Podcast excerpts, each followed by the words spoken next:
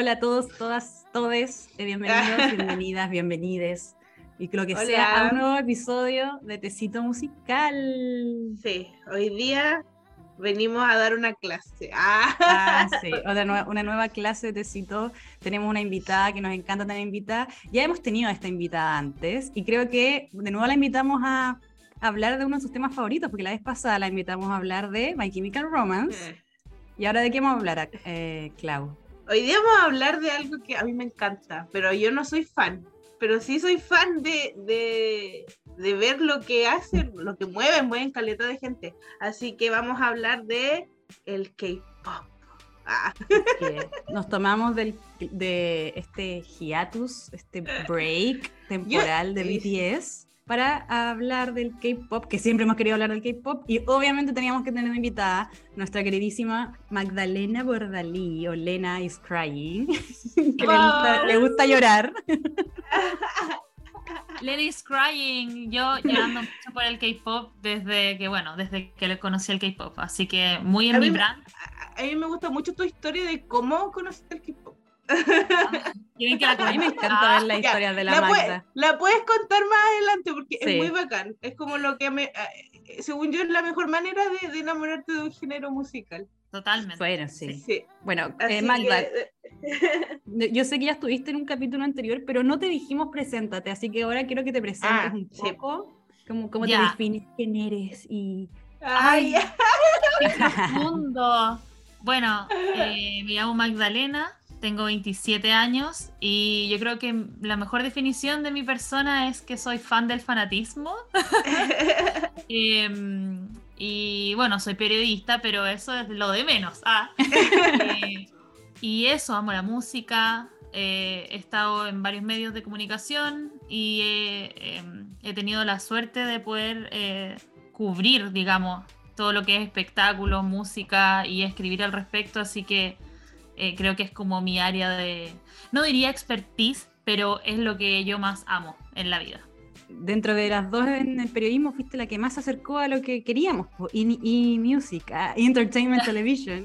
como, que, como que yo creo que las, bueno, yo creo que las tres ha pasado por un momento que que ha dicho, sí, podría ser comentarista de música, de disco y todo Yo me veía con Ryan Seacrest. Yo me veía con Ryan eh, Seacrest. yo me fui por otro lado. Ustedes como que siguieron esa, esa, como esa cosa, pero yo me fui por otro lado. Sí, es medio difícil igual, como cuando uno se da cuenta de que, eh, o sea, es complicado compatibilizar lo que a ti te gusta con la pega, porque la pega siempre va a ser pega al final. Pero sí, pues, puedo decir que he tenido la suerte de, porque cuando yo era chica quería ser como Alfredo Levín, que, que plancha, por favor. eh, sí, eso era, yo decía, ay, sí, obviamente que yo voy a estar en, yo voy a ser Gabo de MTV Latinoamérica. Caída de eh, carnet. Oh, oh, oh qué rígido pero es difícil, no es tan fácil, honestamente. Yo creo que ya me voy, voy en retirada de esa situación, pero bueno, uno siempre se queda con lo esencial que es el fanatismo al final del día, así que... Bueno, sí, yo siempre digo que con la Magda éramos compañera, no éramos del mismo grupo, pero yo siempre supe que la Magda era fan del fanatismo, que a mí yo también soy fan del fanatismo, me encanta lo que mueve todo lo que es ser fan. La Magda hacía, ah, hizo varios como reportajes o trabajos sobre el fanatismo y, siempre dije como, bueno, yo sé que con la Magda nos llevaríamos muy bien. Era como una amistad platónica. Nos llevamos súper bien, efectivamente. Nos dimos cuenta después de salir de la universidad, sí. Pero bueno, para eso está el internet, ¿no? Igual me ha pasado eso, que conozco gente, que empiezo a hablar con gente cuando después salió de la U y es mucho mejor encuentro yo. Sí. Sí.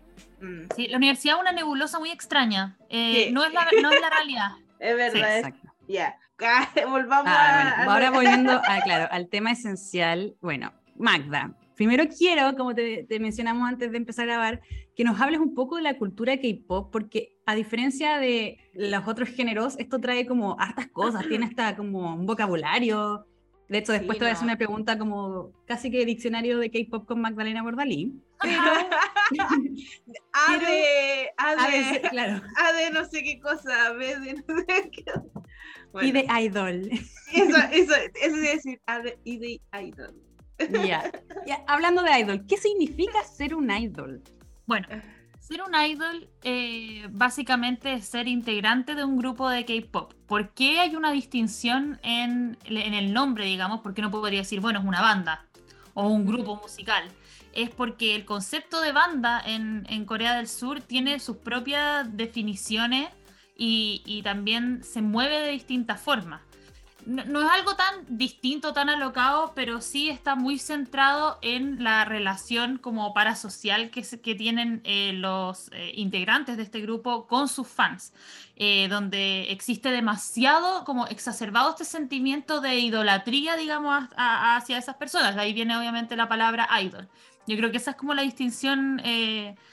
más característica, donde en el fondo es tanto, y por eso obviamente finalmente terminé siendo atraída, digamos, por este movimiento, porque eh, hay mucho fanatismo, mucho fanatismo y muchas reglas del fanatismo que en el fondo exacerban esta, esta sensación de que el, el, integrante de este grupo de K-Pop es básicamente Dios. Y ellos mm. tienen que, por lo tanto, también comportarse como dioses. O sea, por eso también existen tantas reglas de que, bueno, ahora ha cambiado eso un poco, pero de qué podían o qué no podían hacer porque tenían que mantener esta imagen prístina, digamos, de, eh, de cómo se tenían que comportar en público, eh, si es que podían o no podían tener novia, un poco para eh, salvaguardar esta sensación de que se deben solamente a sus fans y que los fans casi que son los dueños básicamente de, de los grupos de K-Pop. Te iba a preguntar, claro, ¿qué hay detrás de estas famosas bandas coreanas? Como, no sé, se les, se les hace como un curso para ser idol, ah, ¿cómo es esto? Sí, como que los entrenan. Como que tienen claro, un entrenamiento. Es brígido, sí. sí. Porque, por ejemplo, ¿por qué, no sé, por qué Harry Styles no es un idol? ¿Cachai? Como... Sí, yo eh, también mm. creo que eh, existe esa distinción de cómo llegan, digamos, al puesto en el que están. Uno tiene esta, este concepto occidental de cómo uno llega a hacer música, que es como, ¿sabéis que me gustaba la música cuando chico? Empecé a hacer una banda, era de Texas, no sé, y de repente me agarró una disquera, o de repente yo fui a mostrarle la música a la disquera, etcétera, como eh, existe mucha voluntad, digamos, de, de, los artistas de, de, poder llegar a que alguien pesque su producto ya hecho. También existe. Como más orgánico. claro. Aunque también después esto empezó a cambiar con los programas, digamos, de, de concurso, etcétera, y lo que nosotros conocemos como, no sé, Britney Spears, etc.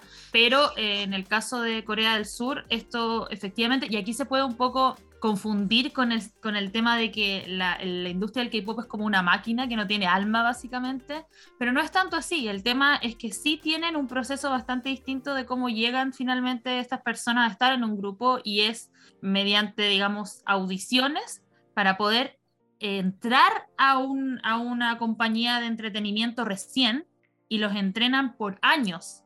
Y eso, ni siquiera eso te, eh, te asegura que tú vas a debutar en un grupo.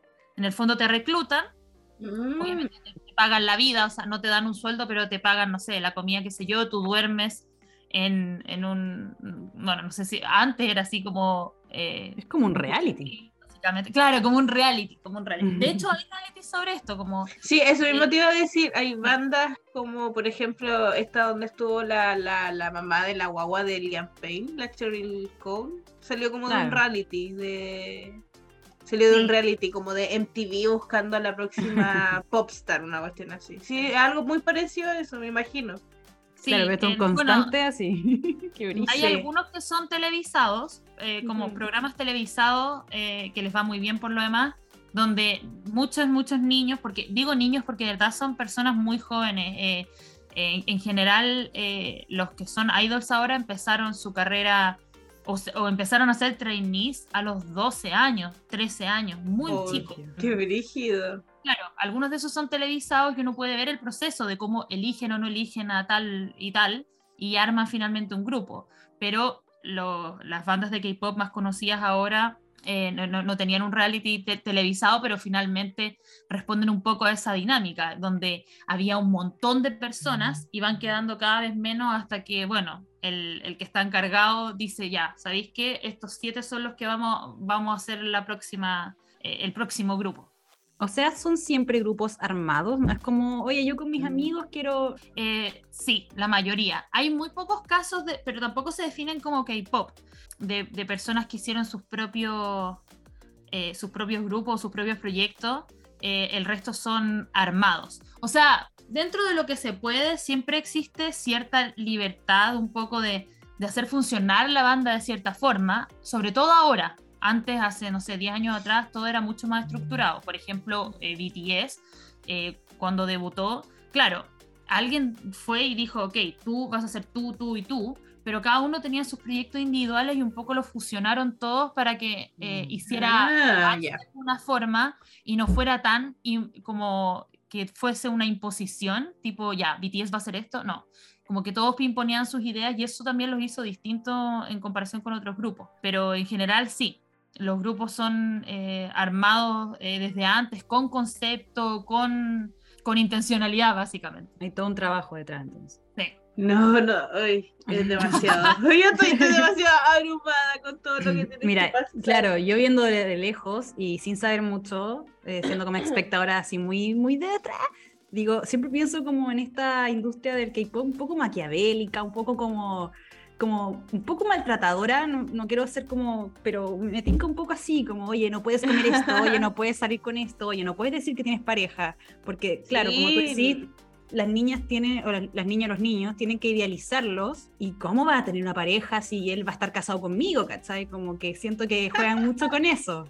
Sí, justamente. Bueno, por mucho tiempo fue reconocido como una industria bastante malvada, entre comillas. Si bien, claro, le cumplía los sueños a mucha gente y también es una industria que mueve mucha plata, así que en el fondo si te iba bien, tenía la oportunidad de tu vida, ¿cachai? De no, no solamente hacerte conocido, sino que de ayudar a tu familia. O sea, eh, no todo era tan terrible, pero sí eh, y esto ha mejorado mucho con el tiempo, pero antes efectivamente había mucho de eso de, de maltrato, o sea, era conocido por ser una industria donde en el fondo ponían a trabajar desde muy chicos a los niños para ser los mejores, con métodos de entrenamiento de repente demasiado abruptos o, demasiado extensos, donde, no sé, trabajaban 14 horas al día, qué sé yo, los ponían a dietas muy estrictas.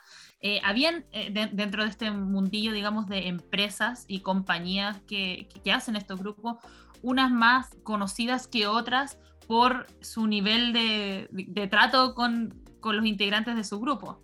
Eh, y de ahí salieron varios como escándalos. Por ejemplo, pasó en su época que eh, SM Entertainment, que fue la primera, digamos, compañía grande, que, que hubo un momento en que ya algunos eh, artistas empezaron a quejarse de que sus contratos eran, eran pésimos. Por ejemplo, la banda EXO, que en algún momento que tenía también integrantes chinos, eh, estos integrantes chinos empezaron a quejarse primero que tenían trato diferencial con los integrantes que eran coreanos y que efectivamente era como dormimos en piezas de dos por dos, no, no lo aguantamos más, qué sé yo, algunos se fueron incluso y después de que empezó a conocerse más en profundidad esto, empezaron a hacer eh, cambios mínimos, pero esto igual hace poco, o sea, yo no sé si ustedes se acuerdan, bueno, yo sé que no son fans fans del K-Pop, pero hubo un momento en 2018 donde eh, se dio a conocer eh, que un integrante de un grupo estaba pololeando con otro integrante de otro grupo y Mm. a los dos lo echaron de la compañía que era Cube Entertainment.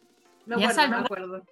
Nadie podía creer que esto pasara en pleno 2018 porque, claro, en el fondo te estaban diciendo en tu cara, ustedes no pueden pololear porque ustedes tienen que mantener esta imagen de que son solteros y, y se deben a sus fans. Y ellos dijeron, bueno, o sea, si ustedes no nos quieren acá, nos vamos. Y Nos se fueron vamos, y claro. son tremendamente exitosos en otra compañía. En serio, qué bueno, qué bueno. Cantan Sí. juntos de repente, ¿no? Y o, pues, o tienen como con el Down, eh, es que, bueno, siguen juntos y son como la pareja más bacán de Corea. En el sello discográfico y en la compañía de Psy, ah, Eh, ya, sí. so- que, que su característica es que son muy liberales dentro de toda esta, o sea, Mm. dentro de, de este contexto, ¿cachai? Como que tienen, hacen lo que quieren, eh, pololean, no pololean, eh, tienen de repente eh, conceptos un poco más adultos, porque hay mucho de, eh, antes, eh, sobre todo de infantilización, digamos, de, de estos grupos. Como que se ha abierto un poco el abanico, pero sí, hasta hace, no sé, 10 años atrás, o incluso un poco menos, eh, sí eran conocidas estas industrias por ser como no tan buenas con, con, su- con sus integrantes. Podríamos decir que, que este Sai el mismo que para los que no saben es el que cantó, se hizo famoso con el Gangnam Style, ¿sí o no? Sí, sí, Sí. Ya, yo creo que él fue como pionero para la cara visible de, de este, como esto es lo que decía la Magda, de, de exponer como lo malo que, lo malo de la industria, según yo, porque salió él y como que empezaron a, a flotar todas esas cosas, porque Sai, si bien es de, es de allá, eh, no hace la misma música que, nos, que conocemos, como que es más main- mainstream, es como más ma- mainstream, podríamos decirlo, ¿no? Se, ma- se maneja solo, yo creo que como no está atado, digamos, a ningún Claro. contrato ni a nada, tuvo esa libertad de decirlo y yo creo que también eh, coincidió de esto, ah, para que no me funen, por favor, pero eh, existe desde el nacimiento del K-pop en los 90 una ola coreana que no solamente tiene que ver con música, sino que de toda la cultura asiática de Corea del Sur en el resto del mundo. Y esta ola tiene varias como eh, olas. y, y- y la ola que empezó después de, em, de, de lo famoso que fue Gangnam Style, en el fondo eh, elevó el nivel de conocimiento hacia el resto de- del mundo de lo que era el K-pop. Y mientras más conocimiento había, obviamente más dudas empezaban a generarse, porque esta cuestión igual era bien hermética. Uno podía decir fuera, ok, esto no parece tan normal, como que esto a los 14, pero ya cuando hay más conocimiento de, de- de cómo funciona, también se empieza a generar, obviamente, este backlash de la duda de cómo funciona y, y qué está bien y qué está mal. Claro. Oye, y un poco como, bueno, nosotros venimos a hablar un poco de este eh, break que se toma BTS, que no es que se separen, porque muchos muchos Sí, medios de eso, comunicación yo- estaban diciendo que se separaban Sí, y la Magda estaba indignada.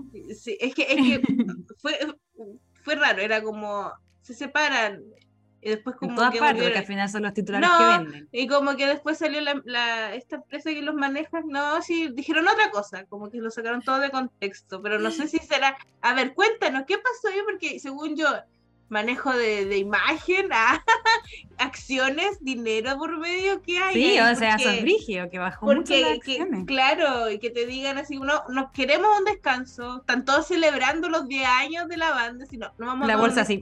¿Qué? y la bolsa se fue, se desplomó. ¿Qué hay? ¿Cuál es la relación entre todo eso? Es muy chistoso. Eh, Bueno.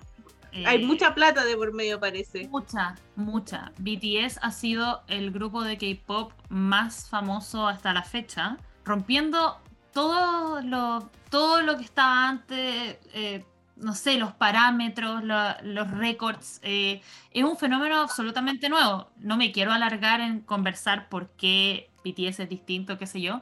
Pero en los datos concretos, efectivamente, en los últimos años BTS ha sido un porcentaje muy, muy importante y alto de los ingresos de Corea del Sur. No solamente con la música, sino que con absolutamente todo. O sea, es cosa de que BTS haga un comercial de té coreano y todo el mundo va a comprar ese té coreano. Y así incluso incrementó eh, la tasa de turismo en Mm. Corea del Sur por BTS. O sea, ese es un trabajo meramente de BTS que en el fondo llegaron ahí por otras razones. O sea, no fue, digamos, creado BTS para esto. Fue lo que simplemente se fue dando como...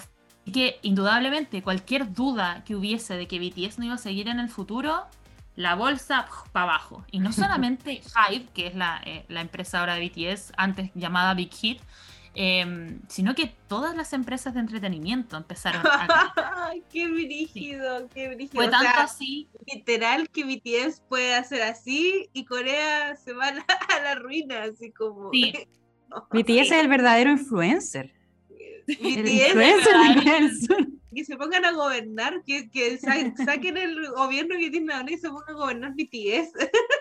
Sí, totalmente. De hecho, eh, hubo eh, varias eh, entidades, digamos, y como eh, personas importantes que empezaban a pedir que por favor BTS eh, recapacitara su receso porque esto le iba a hacer, entre comillas, mal a la economía y que en el fondo iba a arruinar la ola coreana que está, digamos, en su cúspide.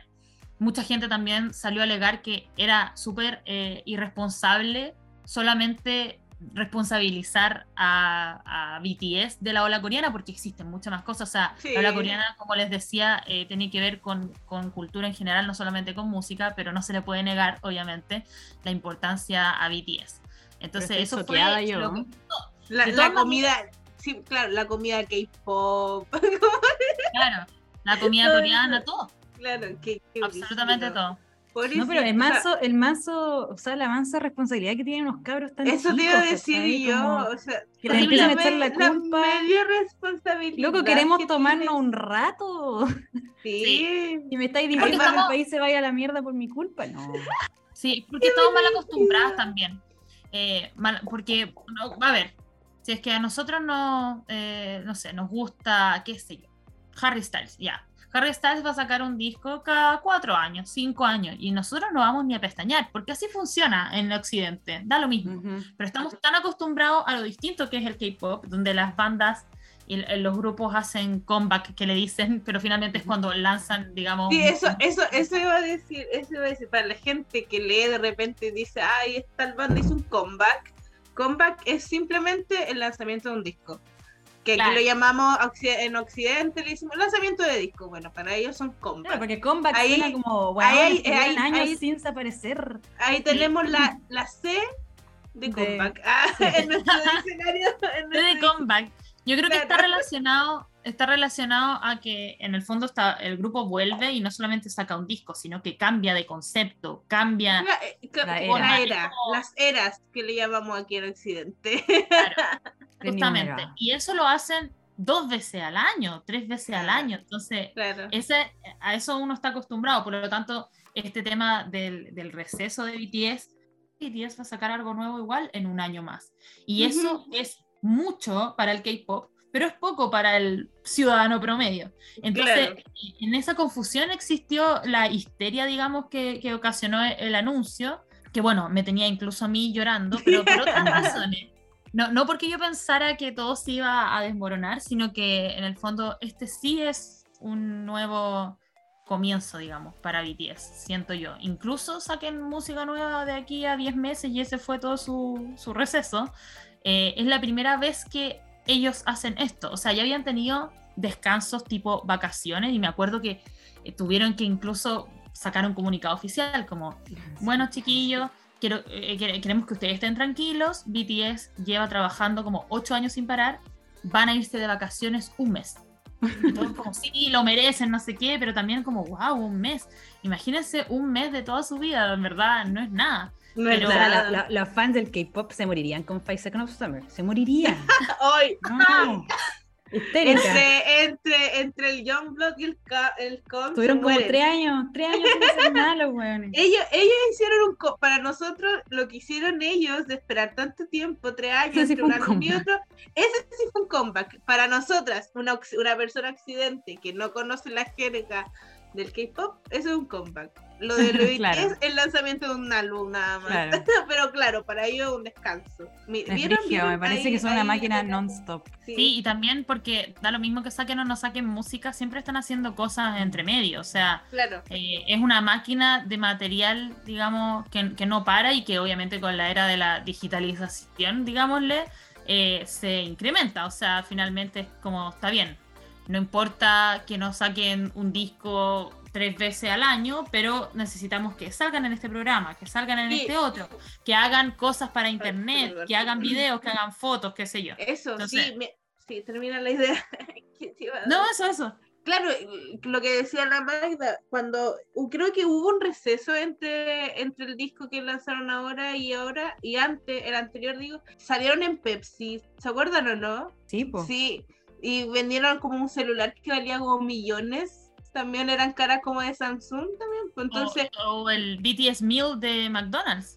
claro, también, entonces, aunque ellos no lanzaran música, estaban presentes igual, así como, no se olviden, aquí estamos todavía.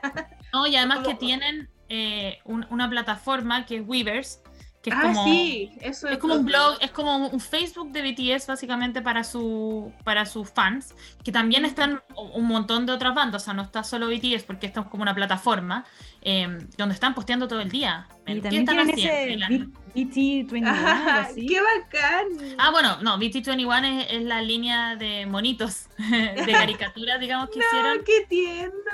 Aquí venden, aquí venden muchas cosas de, de BT21. ¡Qué bacán! Ropa y todo eso. ¡Qué bacán! Me encanta. Que Sí. tienen bonitos animados. O tenían, Sí. o tenían. No, sí tienen, pero y sacan merchandising. Bueno, es que al final del día uno igual tiene que entender que la industria es la industria y tienen que vender Sí. y tienen que vender. Y bueno, de eso sí que no les falta. O sea, a mí me han vendido. Yo, yo cuando salieron estos monos, yo dije, ¿qué me importan los monos? Aquí estoy yo llena de monos, onda. Compro todo con la cara de los monos de BT21 y, y siempre es como. Lo único que les falta sacar, que siempre lo digo, es toalla higiénica. Como es lo único que no tienen. Eh, literal. Así que hay, hay ¡Ah, siempre rígido! La máquina tiene que seguir dando. Claro, final, pues, claro. A esta altura. ¿Tienen maquillaje? Sí, No. ¡Oh, Tienen qué tienen de todo. De verdad, you name it. De verdad que lo tienen. Ah, no. ¿Puedes, pu- puedes amoblar tu casa con la cara de la gente de BTS.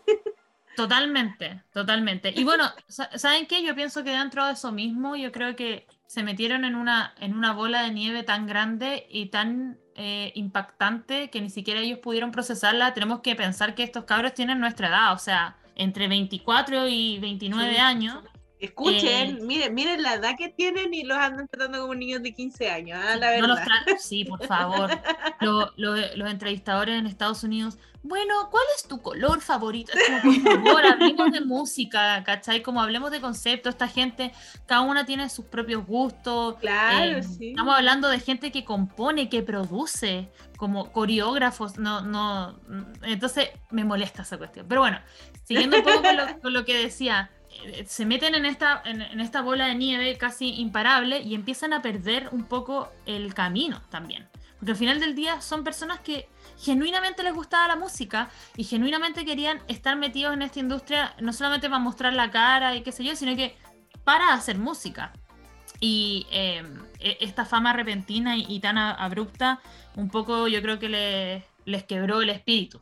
Y eso fue un poco lo que dijeron en este anuncio, que también por eso quizás se pudo malentender, porque era muy sentido, o sea, estaban llorando todos, porque en el fondo tenía, empezaban a darse cuenta que ya nada les hacía sentido, no les gustaba la música que estaban sacando, no la sentían propia y que necesitan efectivamente este receso, que no significa su, su desaparición ni nada, sino que poder crecer como personas individuales, imagínate que llevan una cantidad de años viviendo juntos siendo una sola célula, cuando cada uno es una persona adulta con distintas maneras de ver el arte de la, de la música eh, o cómo se quieren desenvolver en su carrera. Eh, y, y entonces finalmente deciden hacer esto como un plan saludable, o sea, así lo llaman ellos, un plan saludable para poder reenergizar, digamos, el, eh, la banda y que no terminen siendo estos como estas marionetas, digamos, de la industria. Eh, así que a mí me parece algo positivo dentro de todo. Por mucho todo que haya fue, llorado, claro, lloré. todo esto fue en el ámbito del el aniversario de BTS. Fue como un Sí, era su que aniversario número 9.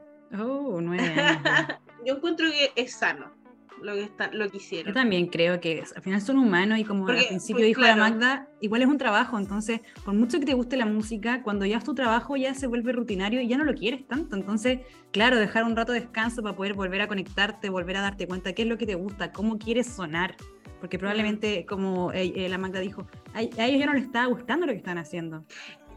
Estaban haciéndolo por hacer, o sea, hicieron permission to dance. No voy a decir nada sobre esa canción. No, eh, yo, yo creo que por ahí vaya cuando yo creo que, bueno, yo no soy tan fan, pero yo creo que debieron haber, no, existieron fans que cuando escucharon esa canción dijeron, aquí hay algo que me huele raro cuando sacaron mí, esa bueno, canción. A mí me pasó eso.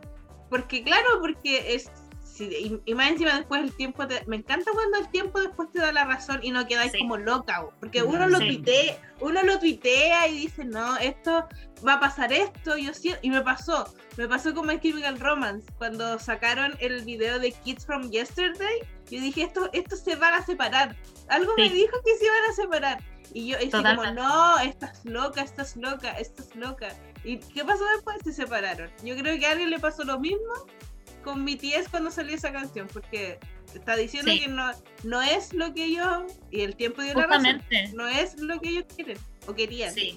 De hecho, bueno, eh, Yoongi, eh, uno de los integrantes de BTS, dijo en esta, en, en esta junta donde finalmente anunciaron el receso que ya no tenía de qué escribir canciones, porque Claro. literal no ha tenido tiempo de tener experiencias para poder a, escribir música, que es lo que más le gusta hacer y que es lo que le sale natural, básicamente. Y Namjoon, otro integrante de BTS, también dijo y confesó, y esto es muy importante porque no mucha gente, incluso ahora 2022, es capaz de decir en voz alta algo que es súper eh, conocido y que entre comillas es un secreto a voces, pero que la industria del K-Pop y cómo se maneja, cómo se mueve, no les dio tiempo a ellos para madurar en ningún aspecto. Y por lo mismo tampoco tenían tiempo de poder desarrollar, digamos, instinto musical, conseguir seguir a una carrera musical por mucho tiempo más. O sea, en el fondo, eh, el K-pop como industria le estaba friendo el cerebro, básicamente. Eso fue lo que hizo. Entonces, eh, ya con esos dos ejemplos, eh, yo creo que es como claro que era lo que ellos necesitaban hacer y por lo mismo es, importante, no solamente que ellos como BTS lo hagan, de repente todos los grupos que tienen cierto nivel de fama ahora y que son los más exitosos, NCT, eh, Stray Kids, que bueno, son un poco más jóvenes porque son de otra, de otra generación. Eh, bueno, pero básicamente todos, porque si no, entonces esta máquina, esta industria que siempre va a sacar cosas nuevas, o sea, eso siempre va a pasar, pero independiente, para que, para que pueda seguir, digamos, siendo exitosa como es, tiene que tener humanidad finalmente. Y, y eso es lo que BTS puede, yo creo, lograr ahora con este receso. Yo creo que va a ser positivo. Sí. Yo creo que hasta a mí me van a gustar ah, cuando vuelvan. Más les vale. Ah, No, no, pero yo, yo tengo, yo tengo algunas canciones de BTS, porque igual una vez le pregunté a la Magda así como, oye, Yo lo he evitado por lo mismo, no quiero más fanatismo en mi vida. me- ¿qué, me, qué me recomiendas? No, si yo no quiero fanatismo, pero le dije así como, oye, Qué difícil. oye, ¿qué, qué disco, qué disco eh, me recomiendas tú por una persona que nunca ha escuchado BTS? Y déjame decirte que estuvo muy buena la experiencia. sí. No hay duda de ello. Vamos a hacer el segundo bloque ah, sobre BTS, básicamente, Magda. Oh, por Dios. Oh, por Dios. No los conozco. Ah, te. No sé de qué estás hablando. Sa- queremos saber cómo y cuándo nació BTS. Y mi pregunta era si era un grupo armado. Qué duro. ya- Tú ya me dijiste que casi todos son armados. Sí, po, sí. Eh, bueno, BTS debuta el 2013, en junio del 2013. Eh, evidentemente no se formó el 2013, en el fondo empezaron a buscar gente para este nuevo grupo de esta nueva empresa en esa época que se, se llamaba Big Hit Entertainment, una compañía chiquísima que partió onda en un garage, no eran absolutamente nadie, versus estas compañías grandes que ya desde los 90 estaban manejando toda la industria del K-pop, JYP, SM, eh, YG, etcétera, que son como los Big Three que le dicen como de la industria. Big Hit no era nada, pero sí prometían en el fondo hacer algún eh, concepto un poco dif- diferente a lo que se conocía hasta ahora del K-pop, con una, una carrera más enfocada en el hip hop, porque en esa época eh, existía mucho hip hop eh, underground y, en esa búsqueda, digamos, por, ese, por abarcar ese género, eh, Bang PD, que es, digamos, el creador de Big Hit y el creador de BTS, empezó a buscar gente que se moviera por esas aguas. Y así fue como encontró eh, a Namjoon, a Yeongi, que son eh, los raperos básicamente principales, y también a J-Hope, que también es rapero principal, eh, pero también eh, ya tenía más que ver con el área del, del street dance. ¿Por qué? Porque querían fusionar todas estas cosas que no estaban muy presentes en el K-pop eh, hasta esa época. Entonces, en el fondo, Bang PD, este señor, que es un señor muy tierno, que es como Quería señor preguntar. ¿la gente lo quiere? Sí, sí, la No es gente un lo quiere. Brown. No, no. O sea, como claro, el- hay- O hay como el cosas- manager, o como el manager de los Backstreet Boys también. A mí me dicen un manager, un viejo que armó una banda, yo me, me acuerdo del manager de los Backstreet, Backstreet Boys. Ay, perdón. De los ay, perdón, se me la lengua. Ya, los Boys. vi, los vi ya, los BSB y eh, Brigio, porque el loco se quedó con plata de la banda. Así como una no, cosa no. así. Eh, También. evidentemente hay resquemores que son naturales, digamos, del jefe, ¿me entiendes? Pero Claro. dentro de todo la gente lo quiere y lo agarra harto para el hueveo también. Ah, Eh. Pero él es muy amigo de los BTS y siempre Mm. tuvo un trato eh, muy, muy decente para lo que se conocía hasta la época, digamos, de cómo funcionaba el, el K-pop. Con, con ellos también, en el fondo, escuchando lo que ellos tenían que decir, lo que ellos querían expresar, las cosas que ellos querían crear, porque si bien obviamente hay un grupo de productores detrás, qué sé yo, que están ahí metidos en las letras, son, eh, son ellos mismos. Eh, justamente, eh, más que nadie, esos dos primeros que, le- que les comento, que es eh, Namjoon y, y Yoongi, pero yo les digo por sus nombres reales. Así de a poco eh, se fueron eh, integrando más, más miembros y al mismo tiempo en que también existían otros trainees eh, que nunca vieron la luz básicamente con, con BTS, pero estuvieron en eso eh, yo te diría que desde el 2010, o sea, Suga y RM se fueron a vivir a Seúl el 2010 y, y empezaron a ser como compañeros de piso, digamos, en ese momento. Y nunca dejaron de vivir juntos hasta ahora que recién se compraron como sus departamentos y todo. Eh, así que fue realmente eh, un, un proceso de, de al menos tres años hasta que juntan a todos, a todos los de BTS y, y- y forman lo que ahora conocemos, eh, que BTS es Bangtan Sonyeondan, que es eh, básicamente eh, Boy Scouts a prueba de balas, así que lo quieren traducir. Y después tuvo sus derivaciones, que era como behind the scene, eh, pero, pero en verdad eran Bangtan Boys, que eran como los chicos a prueba de balas. Y mucha gente eh, en esa época, cuando debutaron en el 2013, no le tenían eh, mucha fe al proyecto, honestamente. En Corea pueden ser muy duros con los grupos, las fans. Eh, no quiero hacer tanto juicio de valor porque igual se puede ver mal, pero eh, las coreanas son intensas, por decirlo menos. Eh, y si, hay, si algo no les gusta, funan a esta persona hasta matarla en los nervios, o sea, realmente, y pueden ser cosas muy mínimas. Y en esa época encontraban que BTS eran unos aparecidos y que en verdad eran casi que hazme reír, porque de verdad venían con un concepto muy nuevo. Em, Mm. BTS nació bajo este concepto de somos estos cabros de colegio que no estamos ni ahí con las reglas. Ah, ya. Los rebeldes, los rebeldes. Sí, sé tú mismo, no, no, em, en el fondo, no estés ni ahí con la autoridad. Era una cosa bastante fuerte Los que tú- misfits. tú podrías- claro, tú podrías decir como, bueno, y eso qué tanto, pero en Corea es muy fuerte porque eh, hay una cultura como del orden, del respeto hacia los mayores, de eh, la devoción al trabajo y del tabú absoluto de lo que es la salud mental, por ejemplo. Mm. Eh, y ellos hablaban de esas cosas en sus canciones. Y además eran como raperos, somos los raperos. Mira, se podría decir que, se podría decir que era- eran como un My Chemical Romance del K-pop. Sí, porque hablaban de salud mental cuando Claro. en verdad era algo que todavía no se hablaba ni en todo el mundo, ni menos allá. Entonces la gente no, no era muy fan de la cuestión. Más encima que efectivamente venían de una empresa chiquitita, como que no era muy conocido, les costó mucho, mucho, mucho surgir, pero por lo mismo finalmente lograron destacar.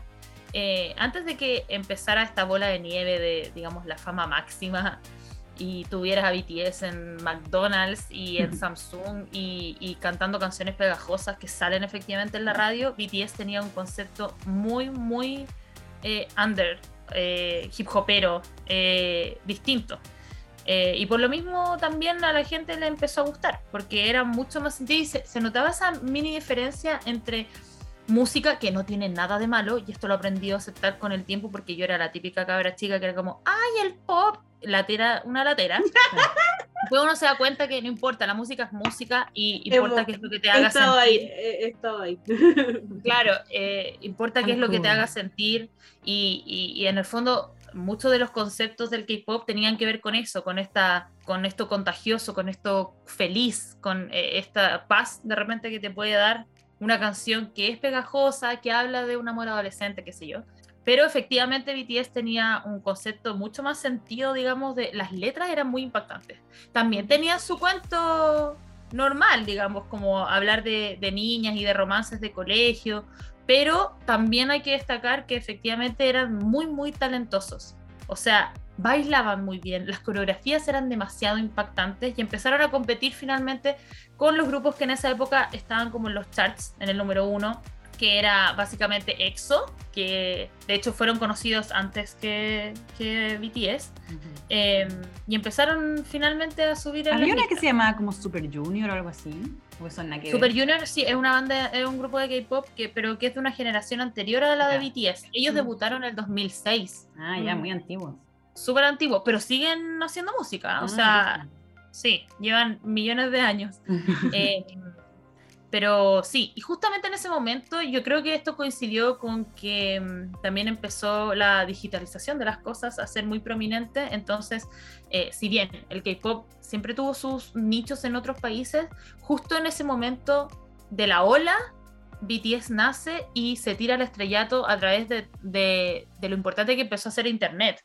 Y fue rápido. No solamente entonces. con YouTube, sino que con Twitter, con todas las interacciones que tenían, qué sé yo, y así abarcó todos los espacios, pues, al nivel que ya en 2017, en principios del 2017, un poco antes de que BTS estallara como esta cosa mundial, ya era muy conocido en Chile y llenó dos estadios, dos, estadios, dos Movistar Arena. Y antes del 2015 ya tenía como un grupo de fans muy, muy, muy grande. De hecho, en Chile tenía el grupo de fans de Latinoamérica más grande en esa época. Después Ujú. empezó como ya en Estados Unidos y se volvió una locura. Pero fue un poco también impulsado por el, eh, obviamente, por esta mezcla de mensajes, coreografías muy buenas, música muy impactante y eh, esta ola de internet donde en el fondo uno podía ver esto y era muy accesible para uno encontrar a BTS en YouTube, qué sé yo. Oye, ¿y cuándo empezaron a cantar en inglés o siempre había una mezcla con inglés? Siempre hay una mezcla con inglés. El, el- el K-pop no es una regla ni nada, pero sí en el fondo está determinado por la naturaleza de lo que busca el K-pop, que es eh, la masividad y en el fondo tomar a todo el mundo que tenga un poco de inglés para que la gente pueda en Can el fondo, relate. Claro, interiorizarse con la canción. Eh, entonces, en general los hay algunos coros que son en inglés, un par de palabras, o incluso eh, que el nombre de la canción esté en inglés. Así que sí, siempre han cantado, o sea, que no es que canten en inglés, pero sí hay palabras en inglés dentro de sus canciones, hasta que ya eh, Dynamite, eh, que era su como primera Sí, canción. Me acuerdo de la. Me acuerdo de. Y sirve lo de tener alguna alguna partecita en inglés, porque te acordás el TikTok que te mandé de, de la señora que quería que le pusieran la canción. Sí, a una cuestión nada que ver, y el hijo así como, ah, mamá, esta canción. Y claro, pues era una canción de BTS, como en la, creo que era la, creo que era una de las canciones en Sí, pues, y- últimas y que han sacado. pues. Me acuerdo que la que sacaron con Halsey también era mitad, era, era mitad inglés, mitad coreano. A mí, me, a mí me gusta esa canción. Boy With Love. sí. Oye, yo quiero decir que Valor estuvo entre mis más escuchados durante un par de, de Sí, semanas. mío igual, on repeat. Sí, sí, porque la escuchaba así mientras cocinaba y digo, ah, bacán. era, era muy pegajosa, me gusta, me gusta. Sí. Oye, Bueno, yo ahí estoy- la masividad máxima. Claro, Sí, pues, yo, estoy de- yo estoy demasiado callada, yo estoy callada pero estoy escuchando, estoy aprendiendo. Ah. Sí. No, yo acá también voy anotando cositas para después preguntar. Mm. No, hablando un poco de la imagen como perfecta e ideal que tienen que mostrar a sus fans. eh, ¿Alguna vez con BTS en particular ha habido algún escándalo? ¿Se sabe de alguna, no sé, se pueden decir ellos que tienen pareja o se rumorea Uh, algo? Sí. O, o Y hay- también hay otra alguna- pregunta, ¿por qué hay tanto, eh, como parecía un poco lo que pasa con Larry, Eso te el tema de K-pop, ¡Ah! hay mucho como era la- de, Era la. Sí, yo te iba a decir, ¿hay un Larry en BTS? claro, eso, eso iba a Hay preguntar lo muchos. mismo. hay Hay mucho. muchos Los fans de BTS, las o los fans son muy como consumidores de fanfics. sí, Fanfic, sí. Hay, hay mucho, hay de todo. Sí. eh, eh, sí, es, es- muy importante, es todo un mundo. Eh, Sí. pero para sí, para responder las la- las preguntas en orden, no hay, y eso también es, eh, yo creo que es uno de los factores, no hay eh, escándalos con BTS, honestamente. Tienen un buen Eh, PR group. Mm. Sí, el único Control de daño. Esto es muy ridículo y esto es como fun fact de fan BTS. eh, las armies eh, conocerán que es el, el incidente de Jin, que es una, es una tontera. Pero una vez subió una foto comiendo y estaba en su pieza. Su pieza estaba muy desordenada y en la, en la parte de atrás la gente desquiciada encontró eh, muy en el fondo botado un, un condón como eh, XL. Sí. Ay, Eh. quedó la zorra. Sí, entonces todo el mundo como, oh, por Dios, ya, pero en verdad no sé si salió tanto de ahí como eh, eh, que era una, es una broma, como un chiste interno entre armies y no... Y siempre dicen como, qué divertido que la única, la única polémica como de este grupo es como que uno de los integrantes tenía un condón XL, onda. Pero nunca ha pasado nada así que los hayan cancelado, tipo BTS, no sé qué. eh, en ese sentido son súper cuidadosos y por lo mismo es muy complicado porque son súper... eh, todo es cancelable en Corea del Sur. O sea, por ejemplo, Mm. hace poco cuando se presentaron en los Grammy, alguien filtró una foto de B, uno de los integrantes, fumando afuera. Literal. Ah, fumando sí, ta- también, lo vi, lo vi. también vi, también vi esa polémica. Sí, Ah, y eso, eh, eso para mí, honestamente, era así como, weón, qué bacán eh, verlo haciendo algo normal. Porque Es humano. eh, claro, claro. es persona. Tiene, tiene una, tiene vicios, como cualquier Claro. persona. Pero entonces, y, y, eh, en algunas algunas coreanas empezaron como, ah, está promoviendo eh, malos hábitos, la, la, la". Ah, Eh, la industria del K-pop se mueve así, con mucha exigencia, como exigirle al idol que haga lo imposible. ¿Alguna bueno, vez se les ha visto tomando, por ejemplo? Sí, toman caletas. Ah, ya, ya. Vea, no está mal visto tomar. Ah, ya, son Eh, ebrios. Es una cuestión que se hace mucho, entonces, desde que cumplieron como la mayoría de, de edad allá legal, para adentro, para adentro, para adentro. Ya, Me bueno. encanta. Y además que tienen una, un... eh, son buenas personas, o sea, finalmente cuando ya te das cuenta que BTS son a estas alturas de la vida millonarios, eh, empezaron a donar mucha plata. No como BTS, o sea, también lo han hecho, pero también eh, como personas individuales. Finalmente, eh, algunos de los miembros han vuelto como sus ciudades natales eh, y han donado millones y millones de wones eh, a escuelas y a fundaciones. Entonces, como que igual son buenos samaritanos al final del día. Se tienen Entonces- pinta de ser buenos niños, buenos cabros. Eso iba a decir, como que me los veo y digo, uy, que, que me dan buenas buenas Buena vibra, Ah, sí. Son buenos cabros. Sí, y, y se comen. No, mentira. Ah. no. Uy, me van a super funar. No, pero es que yo soy, yo soy chipper, no soy delus, de, delusional, de verdad. O sea, mi fantasía, mi fantasía y filo, da lo mismo. O sea, eso pasa con todos los grupos y pasa efectivamente con Mm. BTS. Y ellos están siempre viendo todos, que eso es lo que más me da miedo, porque ellos saben. Yo sé que ellos saben las cosas que postean que de verdad es de un alto calibre, de alto nivel. Oye, eh, por ejemplo, eh, tú, tú decís que ellos están mi- mirando siempre, obviamente eh, la, la gente también está, los, de- los que están detrás viendo, juegan con eso, por ejemplo, onda, chipeamos a, yo no me sé los nombres, pero a J-Hope con no sé quién, eh, hacen que se toquen más, ¿sentís eso? No, no, no. Mira, lo, lo del, lo del chipeo siempre ha sido muy explotado por el K-pop, es verdad. También agregado a algo que es muy cultural, que es que la, mm, la masculinidad en Corea del Sur eh, es distinta a la masculinidad en Occidente. Y si bien es una cultura súper homofóbica, hay ciertos parámetros de lo que uno considera masculino o no masculino que mm, están un poco borrosos, digamos, en, en esa cultura. Allá no es raro que los amigos se abracen, ¿cachai? Como no. eh, eh, ellos son entre ellos porque de verdad se quieren, porque de verdad son como hermanos, son muy tocones, ¿cachai? Y, y muy de decir te quiero y muy de decir te amo. Entonces, claro, eso en el fondo se podría malinterpretar, entre comillas, decir como, ¿cómo estos no van a estar juntos? Mira lo que hacen. que hasta el día de hoy lo- yo también lo digo, ¿cachai? Así como, obvio que están juntos. Pero no, o sea, es su manera de demostrarse cariño y como también tienen las cámaras encima 24/7, o sea, también es, es difícil como intentar ser una persona que no eres, o sea, si de verdad tú querías a tu amigo, obviamente que les vaya a dar un abrazo, ¿cachai?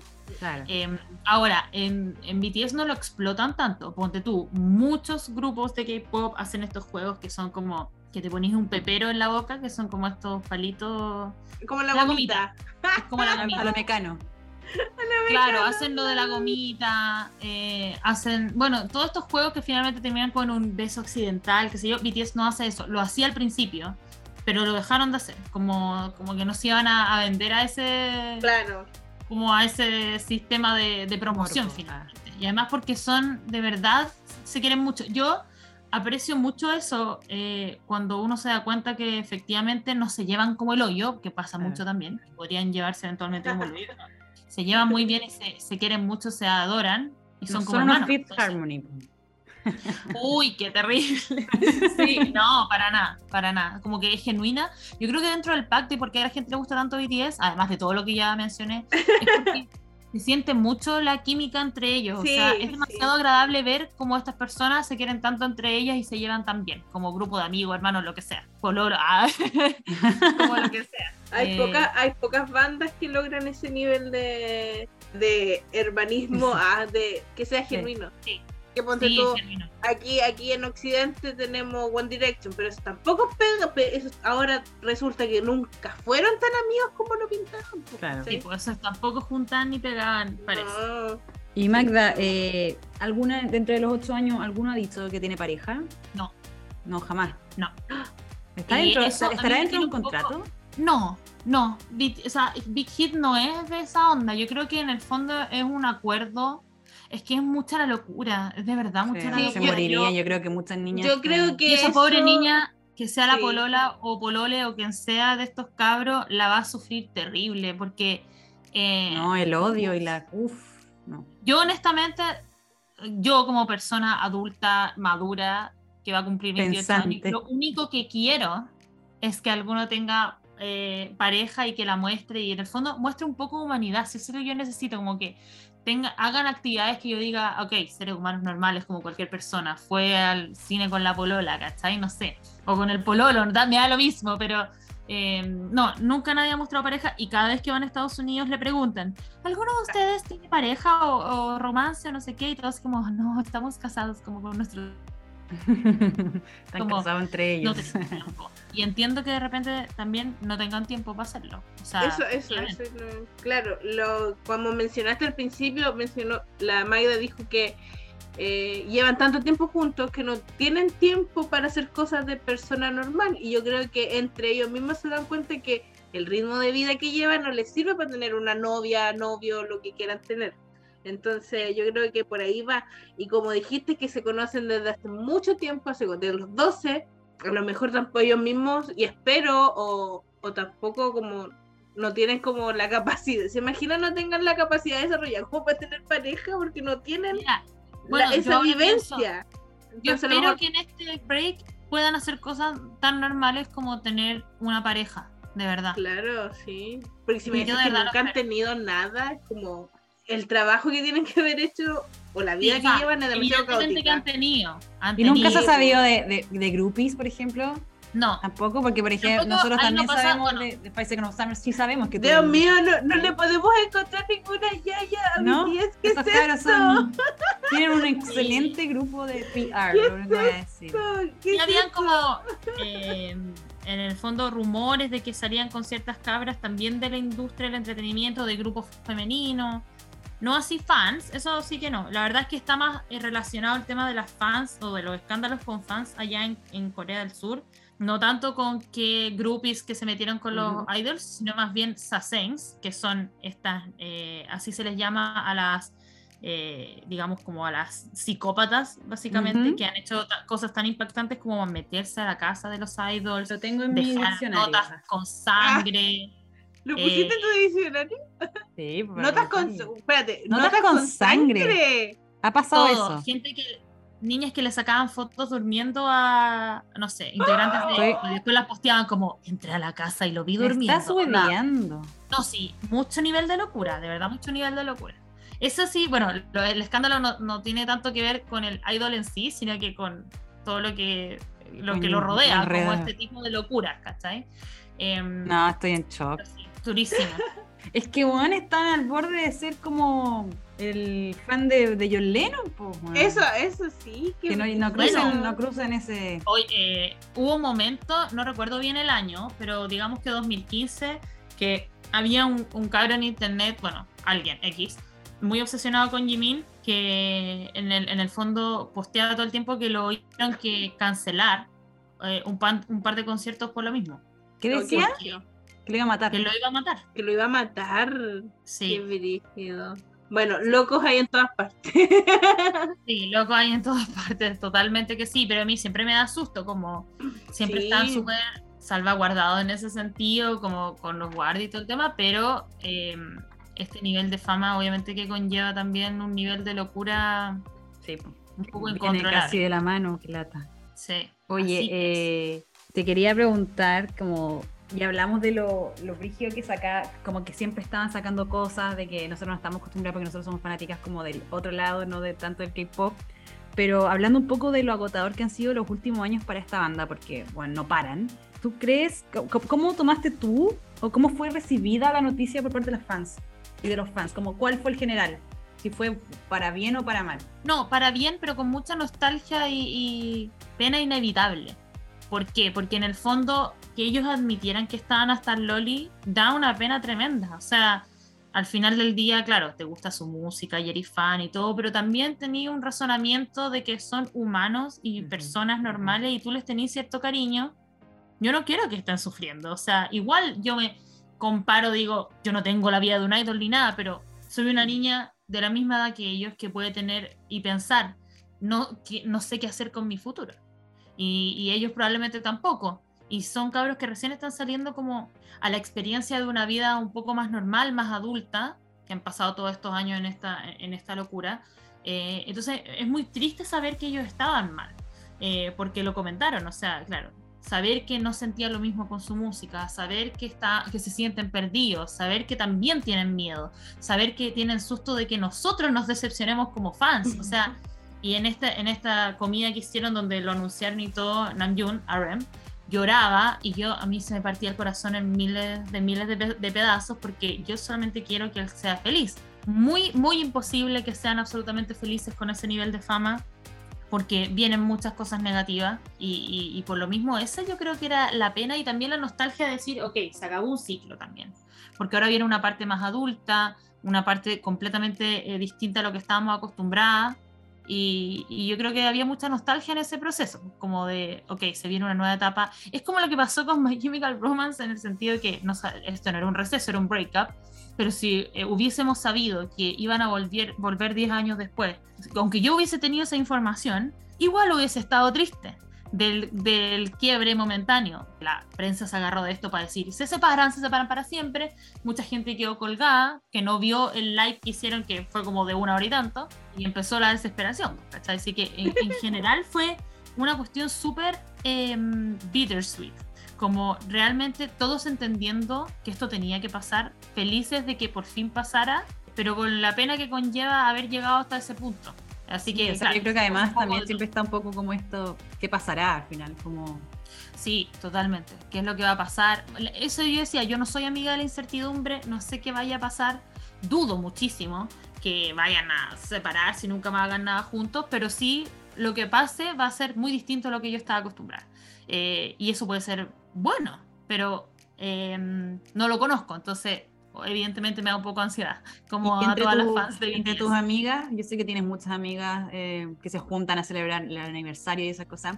Han hablado Sí. como, no sé, unas apuestas y cuánto tiempo será o Sí, o sea, más bien estamos, eh, eh, nosotros que somos muy entusiasmados con la cuestión, un poco también apostábamos como quién iba a ser el primero en, en empezar a hacer conciertos solo. Bueno, ahora ya sabemos Eso, que eso. Hay eso, uno que eso- la palusa, po. Eso, Tipo. ese era el punto que yo quería llegar y lo tenía anotado y estaba haciendo not- Mira qué lindo. Ah, una de las cosas que dijeron cuando eh, anunciaron este break era de que se querían enfocar en sus proyectos personales. Sí. Y antes de eso salió que J-Hope iba a ser telonero de Lollapalooza. ¿Nos puedes contar como qué planes tienen ahora ellos a Tipo. futuro como personas individuales, como personas ellas solas? Sí, bueno, todos están enfocados en, en carreras musicales. No sé si tanto Jin, que es el más, el más viejo. em, Pero él hablemos, ¿cuál, ¿qué tan viejo? Porque si decís viejo, eh, Va a cumplir 40. 30. Va a cumplir 30. Ah, no, yo, yo tengo 20, voy a cumplir 29. No es nada, eso no Sí, es nada. pero- Entonces, eso no ¿cuál es el rango? ¿30 más grande? ¿Cuánto tiene más chico? ¿Y Eh, cuál es el Jungkook más es el chico? 97. Jungkook es el del, no- del 97. Mm, eh, Tiene 24.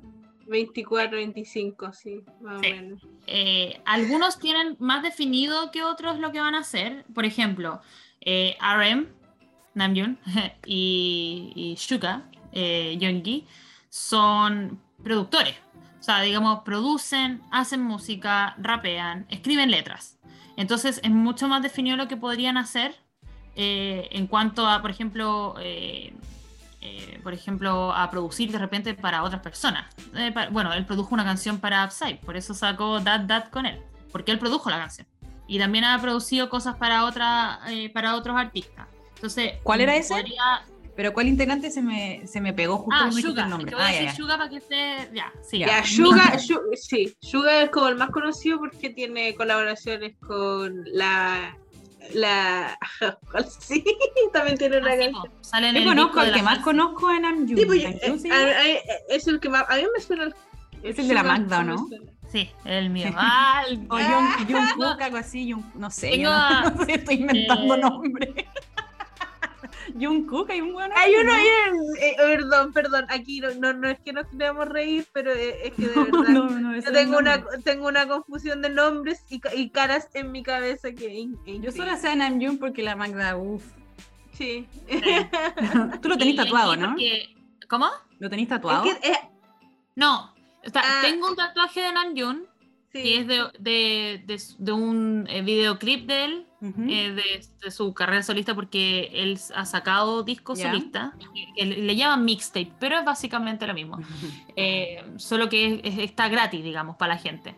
Y tengo un tatuaje de Yoongi en el brazo de Ya. él, como Ya. Ah, porque él tiene esta carrera aparte donde se llama August D, ese es su nombre como Esa, a ese- sí, sí lo conozco. Tengo una canción de en mi playlist. Sí. él como August D hace, eh, bueno, rapea, escribe letras, es, Mm. eh, es una onda mucho más agresor, digamos, que, que lo que era eh, BTS en el último tiempo. Eh, entonces él podría eventualmente sacar otro disco como August D, ser productor de otras cosas y, y- y también un poco lo mencionó así, Namjoon también. Eh, y J-Hope, que también es rapero, que también ya sacó un álbum solista, va a sacar, y este va a ser el primero de los BTS que va a sacar algo ahora pronto, va a sacar otro disco solista, ya como disco disco, no mixtape, y con eso, con esos dos, digamos, se va a presentar eh, como artista en Lollapalooza. Y, y bueno, eh, el resto de los integrantes, eh, cada uno también va a hacer su disco solista en algún momento.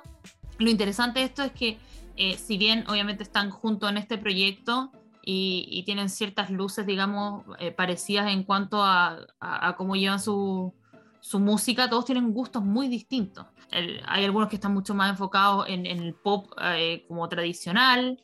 eh, a Vi le gusta el jazz y le gustaría eventualmente hacer un disco de jazz. Eh, rígido. entonces- Sí, y Jungkook, que es el más joven, que eh, va a sacar ahora, hoy día, hoy día, bueno, esto no va a salir hoy día, pero viernes eh, 23 de junio, en la noche, eh, su Ah, colaboración ¿verdad? con Charlie Puth. ¿Verdad? Ah, Charlie. uf, uf, Sí. uf, uf, uf, uf, no. La, la, la, Clau no es muy, la Clau no es muy fan de Charlie Puth. A nadie, Oh. todas las armies odian a Charlie Puth. Es que, weón, Estamos Charlie soportando Puth, esto oh, por él. oh, weón, es que Charlie Puth hizo, eh, colaboró con Faisos y sacaron un remix de una canción tan malo. Y yo Sí. creo que, que- yo creo que Vecna me mataría, weón, si me ponen esa canción. Es que de hecho, claro, Pfizer con Summer partió una nueva era con esta canción, entonces fue como. uh. y se nota mucho la influencia de Charlie Puth en esa canción. A mí me encanta, no- puedo, no puedo. Es, es muy buena, es muy buena, pero se nota mucho la influencia. Sí, justamente, de hecho, todas las armies odian a Charlie Puth, porque más encima en un momento él tuiteó una cosa tipo, no sé si em, admitiendo, pero un poco diciendo como que él había buscado a BTS porque sabía que venía con esa fama, finalmente. Ah, Eh, entonces fue muy mal visto, o aunque lo hayan sacado de contexto, todo les cae pésimo, pero estamos aguantando esta situación porque Jungkook se ve muy emocionado. No. No hay nada Ah, que yo quiera más claro, que su felicidad. Claro. Entonces, yo creo que él también se va a ir por, la- por la onda de hacer colaboraciones o también dedicarse a, a otras cosas. Por ejemplo, eh, Vi está muy metido, bueno, todos están muy metidos en el mundo de la moda, porque ya a esta altura los visten personas O sea, importantes. que tienen el Y manso ahora están estilo. rumoreando, claro, están rumoreando que, no. que Tae eh, eh, va a ir ahora, Tae es Vi, perdón, es que yo les digo con su nombre real, eh, va a ir al, al Fashion Week de, de París. Buena. dicen. Entonces van a empezar, a- claro, van a estar pimponeando estas cosas. Jimin, por ejemplo, que ya es más tirado para el baile, de repente podría hacer eh, algún proyecto de ese estilo. eh, bueno, hay tantas posibilidades, como les digo, no hay nada 100% concreto, pero sí están todos muy eh, metidos en el tema de la música. No sé si tanto Jin, que él eh, me expresó que de repente si es que sacaba algo, iba a ser el último en sacar algo y que a él le gustaría seguir una carrera como actor. De los Ah. BTS, el único que ha seguido carrera de actor ha sido V, que ya salió en un drama, actúa súper bien. Eh, y Jin está, está dado para actuar también y Qué es muy, bacán. muy normal Tipo- en el mundo del K-pop que ellos eh, después se tiren para el mundo del- de la actuación también. Entonces eso también eventualmente podría pasar.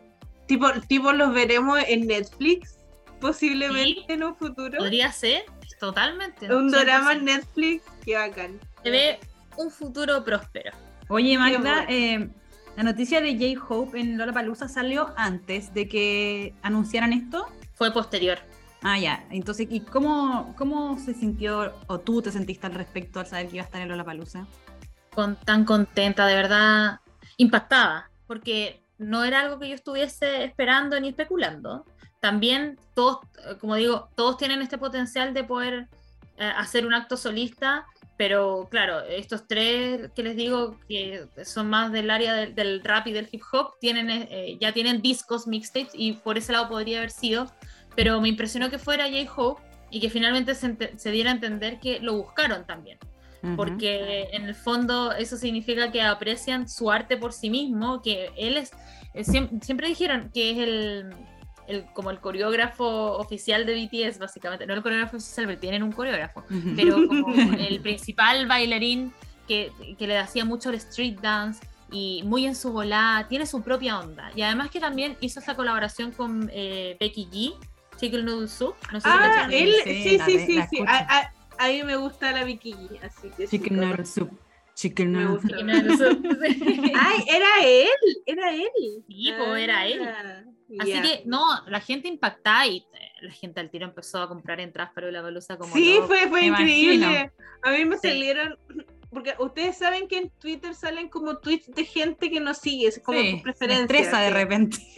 Y ahí me, sa- me salieron un par de, de gringas, no sé de dónde era, que, ay, compré mi entrada la palusa, esto, se va, esto va a ser un festival del J-Hop, no sé, lo- Palusa, una cuestión así. Porque mucha Sí. gente compró Hobby Palusa, Hobby Palusa le. Esa, esa, sí. Al final ahí va, van a ir mucha gente a verlo a él y va a estar rígido, según yo. Sí. Eso en julio, ¿no? Sí. Ahora ya. Y bueno- Julio, ya no queda nada. Sí, en Chicago. Esto marca, esto marca finalmente el nuevo comienzo. ¿cachai? Esta es primera vez, primera vez en sus nueve años de carrera que se va a presentar como individuo Solo. solo. Pero Entonces- ellos nunca, ellos nunca habían tocado en el Lollapalooza como grupo, ¿cierto? Creo que No, nunca. No. No, pues porque, claro, el primer artista un, coreano. po- claro. público muy... Es como diferente, no sé, siento yo. Es distinto, pero claro, se va a llenar de army igual, así que me Sí, como que da lo mismo. Eh, unas ganas de ir que me dan, pero bueno. La Magda, igual que yo, onda, al tiro, ya lo voy a comprar y después, como, ¿por qué lo hice? Sí, me, me he dado cuenta, me las he observado y sí me he dado cuenta. Y como, no, Sí. voy a ir. ¿Cómo voy? Sí. Literal. Bueno, yo tuve que vender mis. Yo fui a ver a BTS a Los Ángeles el año pasado. Eh, fue, yo había comprado esa entrada antes de la pandemia, o sea, después Claro, se sí, canceló, po. tuve que comprar otra, fue todo un lío. Fue todo un viaje, fue una cosa muy impactante. Y, pero también compré entradas para verlos en, los- en Las Vegas y después me di cuenta efectivamente que no podía ir y tuve que vender la entrada y fue muy doloroso. Eh, me puedo conformar con que los vi y dos bueno, veces. yo y que sí, pues yo los vi dos veces y yo conocí a BTS en el concierto de BTS. ¿Cómo, cómo lo tuyo fue casualidad del destino? Porque estabas haciendo una práctica o estabas trabajando, no recuerdo muy bien cómo era. Sí. Cuéntanos, eh, cuéntanos tú. Sí, tu Sí, experiencia. en de- esa época todavía no estaba, todavía estaba en mi práctica del diario, que eh, trabajé y ¿2017? hice mi práctica en el Mercurio, sí, 2017. 11 de marzo del 2017. Bueno, un poco antes de eso me llama Hoy- mi eh, me llama mi editor y me dice como, oye, ¿sabéis qué? Hay un grupo de estos coreanos, no cacho nada, y sabéis que alguien tiene que ir a, a cubrir. Ahí quiere Y sí, ir. ah. Voy inmediatamente, o sea, tú me vas a mandar a cubrir un concierto, Sí, voy al que, sí. al que queráis. Yo ya había ido a cubrir varias cosas, ¿cómo se llama? Ópera, filo, lo que sea. Así que sí.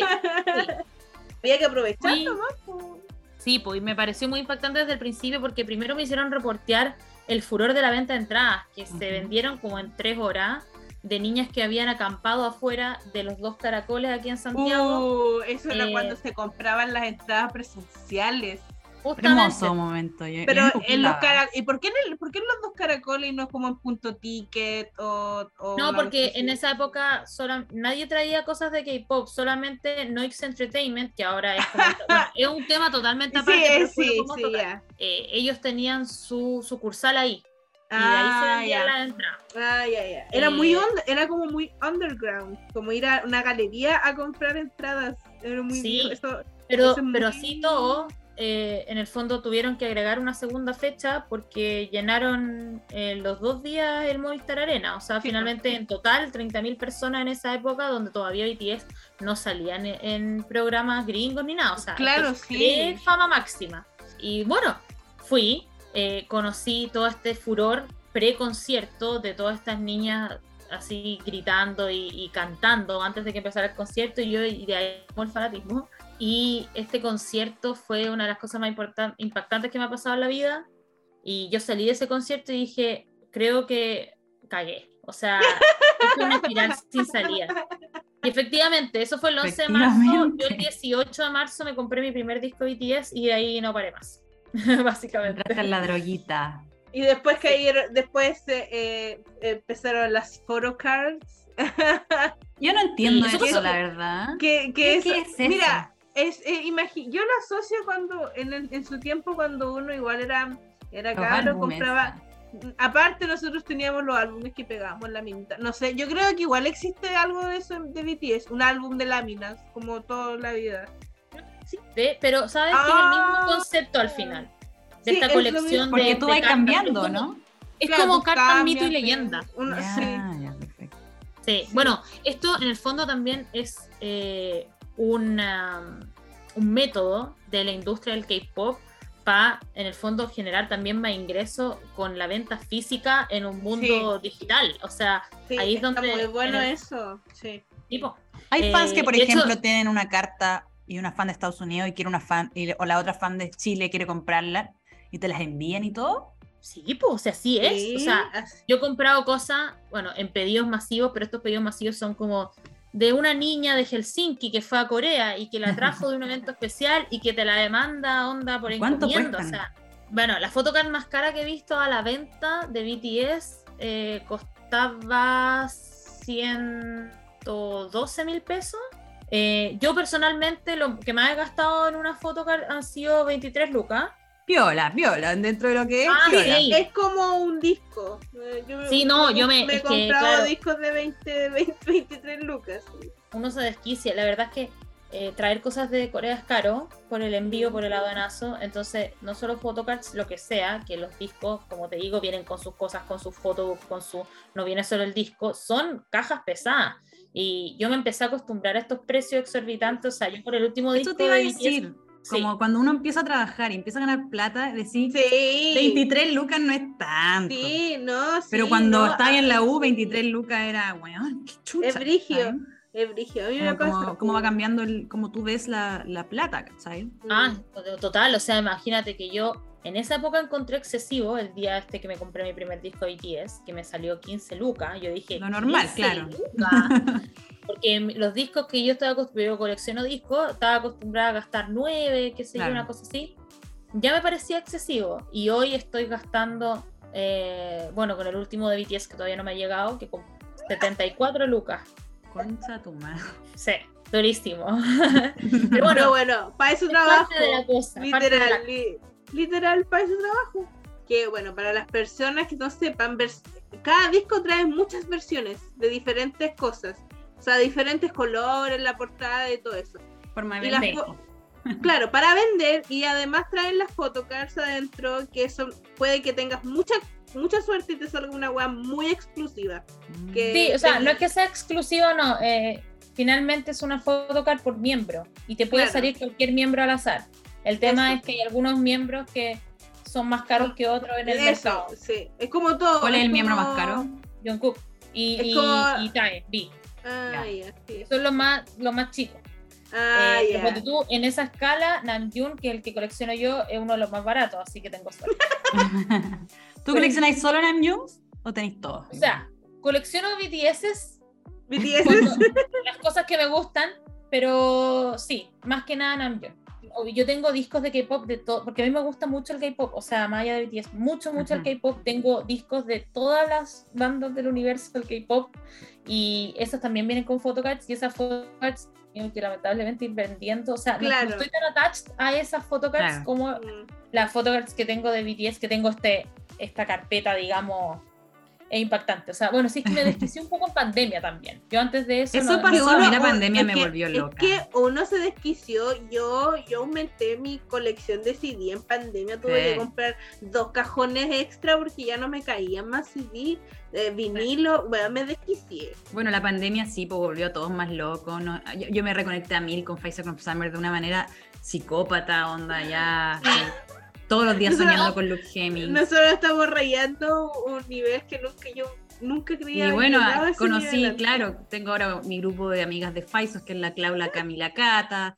Hablamos todos los días, ¿cachai? La, en la pandemia levantó fanatismo. O sea, en esa época, varias amigas mías que no conocían a BTS me empezaron a preguntar por primera vez como, oye, ¿qué bola es esto? Y ya para la mitad del año... eh, Estaban todas evangelizadas. Sí, y que pasó mucho, li- literal pasó mucho en el último tiempo. y También tiene que ver con la explosión que tuvo BTS como en, el- en el- en los medios, ¿cachai? Porque yo en 2017 eh, me hacían bullying porque me gustaba BTS, básicamente. O sea, me hacían bullying, era como, ¿cómo te gustan esos chinos? Ujú. En fin. Eh, y esto, Un montón de comentarios estúpidos. eh, sí, po. Y terminó finalmente en la pandemia cuando mucha gente se empezó a acercar a mí como con curiosidad y terminaron siendo fans de Y tú decís, yo. de quién te burlaste. Le- Sí. Literal. Literal. Sí, pero bien, o sea, era algo que tenía que pasar también. Yo BTS, he dicho, eh, le he mandado fotos a la Magda, como mira, estoy viendo de BTS. O una vez te mandé una foto y te pregunté, ¿quién es este? Y tú, no me acuerdo cuál era, creo que el que te gusta a ti. Y me dijiste como, entra, entra, onda. y yo, no, Magda, yo no voy a entrar en este fanatismo, por favor. Cae, no". cae en este agujero. Y Una vez tuiteé así como. "Mm, me gusta un poco más Dynamite. Y la Magda así como, bienvenida. como una secta. Lo que pasa es que siento genuinamente que hay un K-pop para cada persona. O sea, Sí, porque sí. juega con todos los géneros, con todos los gustos, con todos los moods. Porque eh, a mí me pasó que yo estaba muy deprimida en 2017. Este K-pop que era muy sentido de BTS y todo, como que obviamente me mantuvo en esa en ese sentimentalismo emo, que por eso mucha gente fanática de lo emo también ahora es fanática del K-pop. Sí, Existía esa situación de escucho esta música muy alegre, muy energizante a las 7 de la mañana, que no tengo idea ni lo que están diciendo, pero me levanta el ánimo, ¿cachai? Entonces, al final una mezcla de todas esas cosas eh, lo hace atrapante. Que la música te haga feliz al final y sea una forma Sí, de, Justamente. Sí, de- 100%. la música lo es 100%. todo. Sí. Oye, Magda, yo que ya sé que lo mencionaste anteriormente, que la Clau también dijo como que estos tipos, estos tipos, ah, nuestros amigos, los BTS, ah, Nuestros maridos. nuevos amigos. ah, dijeron, dentro de lo que dijeron estaba esto de que se sentían ya forzados escribiendo canciones, no tenían nada de qué cantar. Y la, yo ya sé que lo adelantaste, pero ¿en qué momento tú sentiste esto? Como, oye, en verdad esta Mm. no, no. Algo pasa acá. Con Dynamite. ¿Con Dynamite? Sí, lo que pasa es que nu- nunca he sido muy fan de que canten todo en inglés porque sé que para ellos tampoco es lo más cómodo. Y se veía mucho como una alianza estratégica para el boom, que funcionó, o sea, digamos, funcionó. Y también está bien que lo hayan querido hacer. Una forma de No sé internacionalizarlo. Claro, eh, no sé hasta qué punto estaban ellos 100% convencidos, pero eh, tampoco son marionetas, o sea, algo, eh, también podrían haber querido eh, estar involucrados en, este proceso, ¿cachai? De, de masificación. Y tampoco que la canción sea mala, ni mucho menos, pero no se sentía como el BTS del que yo me enamoré, básicamente. Eh, y de ahí, bueno, es que también fue la pandemia, no todo fue, digamos, de acuerdo al plan tampoco, porque ellos iban a ir a una gira, que era la gira de Aquí Yo, y todo se canceló en el último momento. Ahí yo sentí que empezaron a dejar de ser ellos, eh, pero esto igual venía arrastrándose de antes. El último disco que sacaron como antes de todo este cuento, que fue el Map of the Soul 7 en febrero del 2020, y ya daba algunas luces, no de que estuvieran mal, o sea, no que fuera distinta la música, pero sí de que estaban pasando por un momento durísimo. Como las letras eran muy oscuras, hablaban efectivamente y súper eh, explícitamente de que ya no sentían la misma pasión, que no encontraban eh, eh, como amor y pasión en la música. De hecho, Black Swan, Black Swan habla de eso, como dice. "E- Esta es la primera muerte como de la que tenía miedo, onda, como la primera muerte de- del artista, de donde no siento nada por las canciones que canto. Esa canción es muy buena, pero es muy dura. Em, pero sí, ahí, ahí yo creo que fue el momento en que me di cuenta, "Mm, esto está raro. Que fue, claro, eh, como a mediados del 2020. Yo creo que a muchos nos pasó con la pandemia a temer por nuestras bandas favoritas.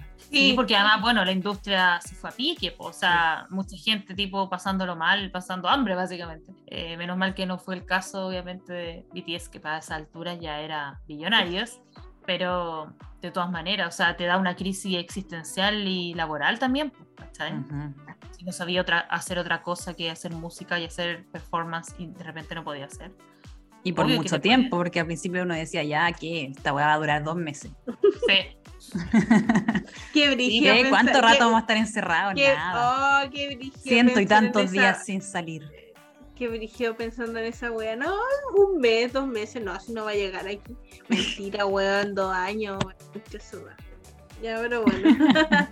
Oye, Ahora- eh, ¿hay algún temor de parte de las fans con que tengan estos proyectos solistas y que les vaya a gustar más que, que estar en una banda?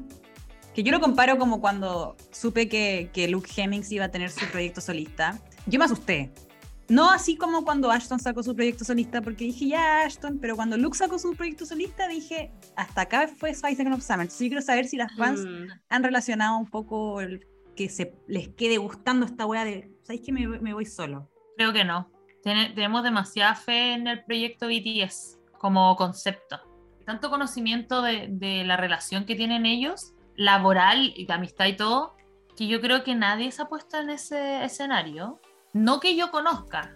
Eh, yo creo que están todos muy entusiasmados nomás, muy entusiasmados de que por fin hagan esto, todo es súper nuevo para ellos, entonces es más bien eh, Sean algo, sí, visto desde lo positivo, ya van a volver, lo han dicho tantas veces ellos, como por favor créannos que, que no nos vamos a extinguir, como por Claro, favor, no basta, fin.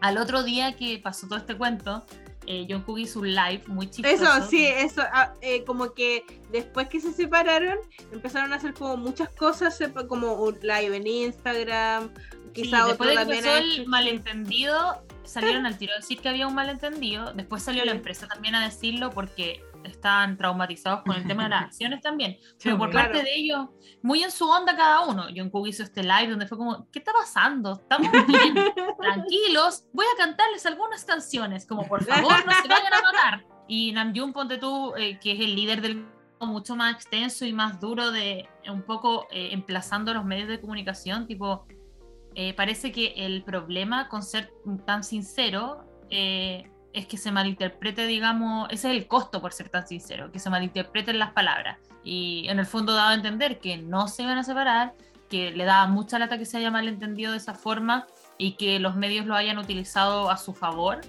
Y fue, los emplazó directamente a ellos. Clickbait. Igual dijo quizás también yo me dejé llevar por mis emociones porque estaban ya medio pufifa y pues sí estaban todos en esa escena. Se Pero se puso a llorar. Medio. Sí, Oh, pues, me dio te pena, me dio pena porque es como, bueno, ¿por qué no podías expresar tus sentimientos? Ahora le das lata expresarlos para que no salgan Claro. los medios a lesearlo. Claro. Claro, por fin fueron humanos y. Claro. La zorra. Sí, po. Pero eh, claro, fue tan inmediata esta respuesta de ellos como, chiquillos, por favor, calma. Estamos todos bien, nos amamos, estamos todos bien, por favor, calma. Que no creo que en verdad tengan tanto miedo las fans. eh, Yo creo que hay como un, un trauma, como que sea como un One Direction 2.0, pero es No, no, no, pero no son comparables. No, son No, no, comparables. yo creo, yo creo que la cosa va en lo que hablamos anteriormente, vocabulario, contexto social, Sí. cultural del- de, de la banda. Simplemente fue un problema comunicacional, al parecer, Sí. porque no manejamos los mismos términos. pues. Entonces, como que dicen hiatus y es como para nosotros es claro, que se Separación. separe, claro, que se separe la banda indefinidamente, ¿cachai? lo, o sea, lo están diciendo, de verdad ellos, y quiero como recalcar esta parte, ellos siempre han estado muy involucrados en su música, muy. Obviamente eh, hasta el límite de lo, como de lo que se puede hacer cuando son siete cabezas pensantes y son solo un producto al final del día, ¿cachai? Eh, pero siempre han estado muy, muy metidos en su música y no les disgusta, ¿me entiendes? Como no están tan... Por eso no me gusta compararlo con lo de One Direction, porque en el fondo ahí habían cabezas creativas y de repente ni tanto, que efectivamente no estaban ahí con el proyecto en sí, como de One Direction, más allá del tema de los fans y, y el tema de, de- de- de lo lindo que se creó alrededor, ¿cachai? Pero como producto musical no había tanto interés, ¿me entienden? Entonces... Eh, y ya estaban a un nivel donde ya estaban peleados, o sea, nadie quiere llegar al nivel de la- de- del conflicto, ¿cachai? Se- Claro. No, es lo, no es lo mismo, o sea, siento yo que no es lo mismo. No, no, no es lo mismo. Ah. ninguna parte. Tienen muchos años de historia, o sea, BTS, digo, claro, esta nueva ola coreana, qué sé yo, pero esto existen hace básicamente una década. Eh, Bastante sí, tiempo no, ya. yo tengo confianza de que van a volver en sus términos y como vuelvan, yo estoy a esta altura de mi vida dispuesta a todo. Onda, yo solo creo que sean felices y, y probablemente me guste lo que saquen, es un hecho. Así que no estoy, no estoy preocupada, estoy ansiosa. Sí, ansiosa. encanta- de la incertidumbre. Me encanta cuando los fans dicen, yo solo quiero que sea feliz. Porque literal. es lo que genuinamente uno siente, porque no, no sé, hay gente que no es fan y hay gente que no entiende esto y que dice como que están loca. A mí por lo menos me han dicho eso. Eh, No los conoces, ¿por qué algo que no lo, no lo conoces te genera tanta felicidad? Y es como, yo siempre digo, mira, yo solo quiero que Luke Hemmings sea feliz, ¿cachai? Como que siempre pienso eso y se lo he dicho a la, a la- me acuerdo una vez que le dije a mi hermana como, ¿sabes qué? Yo, no me importa, yo no quiero darle un beso a Luke Hemmings, yo quiero abrazarlo, decirle que estoy para él, que, que sea feliz, ¿cachai? Como ese tema, ese tipo de cosas como de... Totalmente, totalmente. O sea, mi sueño más profundo, que no es que quiera que se realice, pero en el fondo en mi ideal sería juntarme a carretear, onda, Sí, tomar vino siempre y decirle eso. eso. Oh, me, han dado, mismo. me han dado Sí. tanto, estoy tan agradecida.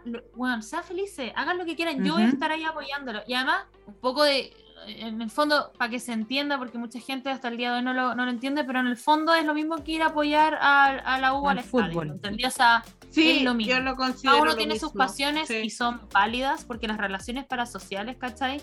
Son reales, ¿me entendí? O sea, fu- funcionan así y no, no, no es una locura.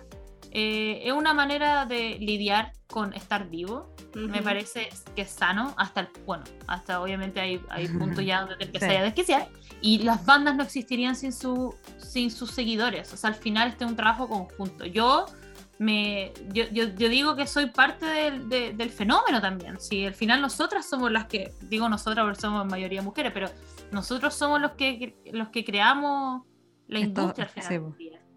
Entonces, eh, un poco de, eh, de crédito para nosotros también. Sí, y Ah, al final, como claro, dijimos, la música está para hacernos feliz, está para conectarnos con eso y agradecer a esta gente que nos ha dado tanta felicidad, básicamente. Ajá. Sí, totalmente. no, sí, sí. Vamos a la última sí. parte, que es un poco de eh, conocerte a ti, Magda, como el impacto que llevó BTS en tu vida. Entonces yo ya, te, ya mencioné antes que tú tienes varios tatuajes de BTS o de los integrantes. Eh, ¿Qué significa para ti esta banda? Ay, qué profundo. Ah. Es que Eh. ya, ya llegamos al lado profundo del podcast. Es lo que Deberíamos, deberíamos gusta. hacer este podcast con un copete en la mano, o Sí. pito, así como, ya ves, vayamos en la profunda. BTS. correcto, me- correcto. Uh, yo creo que BTS me cambió la vida. 100%. 100% me cambió la vida. Eh, en, en muchos aspectos, porque eh, fue un fanatismo que incluí en mi vida de grande ya. Que yo, como ustedes saben, yo muy fanática de todo, fui fanática de My Chemical Romance, en general muy obsesionada con todas las cosas, no, no tengo gustos, tengo obsesiones. Eh, esto llegó Sí. muy tarde a mi vida igual. Yo tenía 22, ya estaba trabajando y nunca pensé que me iba a pasar como entre comillas de vieja y literal me dio un, como una nueva perspectiva de las cosas. Sé que Como hay que mucho reviviste. fanatismo. Sí, hay mucho fanatismo en esto porque, claro, ninguna banda te puede salvar de la depresión por sí sola, pero a mí me pasó justo en un momento de mi vida muy duro, muy oscuro, que necesitaba eh, como un apoyo extra y con BTS, que es el, el- es el tema con BTS, que también puede pasar con otras bandas, o sea, no digo que sea exclusivo de BTS, pero que no viene solo el paquete de que te guste una banda, o sea, tú empiezas a recurrir a otros lugares que nunca habías ido antes, conocer gente, tener nuevos grupos de amigos, y así te vas rodeando de personas con las que podéis pasar un buen momento y con las que podéis eh, confiar distintas cosas y a mí me pasó eso todo en un como de un sopetón. O sea yo fui a este concierto y, eh, dentro de eso muchas cosas pasaron como empezar a frecuentar otros lugares conocer gente eh, hacer distintas eh, rutinas cambiar mi trabajo o sea yo desde ese momento, y me acuerdo que me dijeron en el diario, como tú podrías hacer de esto una carrera, entre comillas, porque hasta esa época nadie le daba mucha bola al K-pop, es verdad,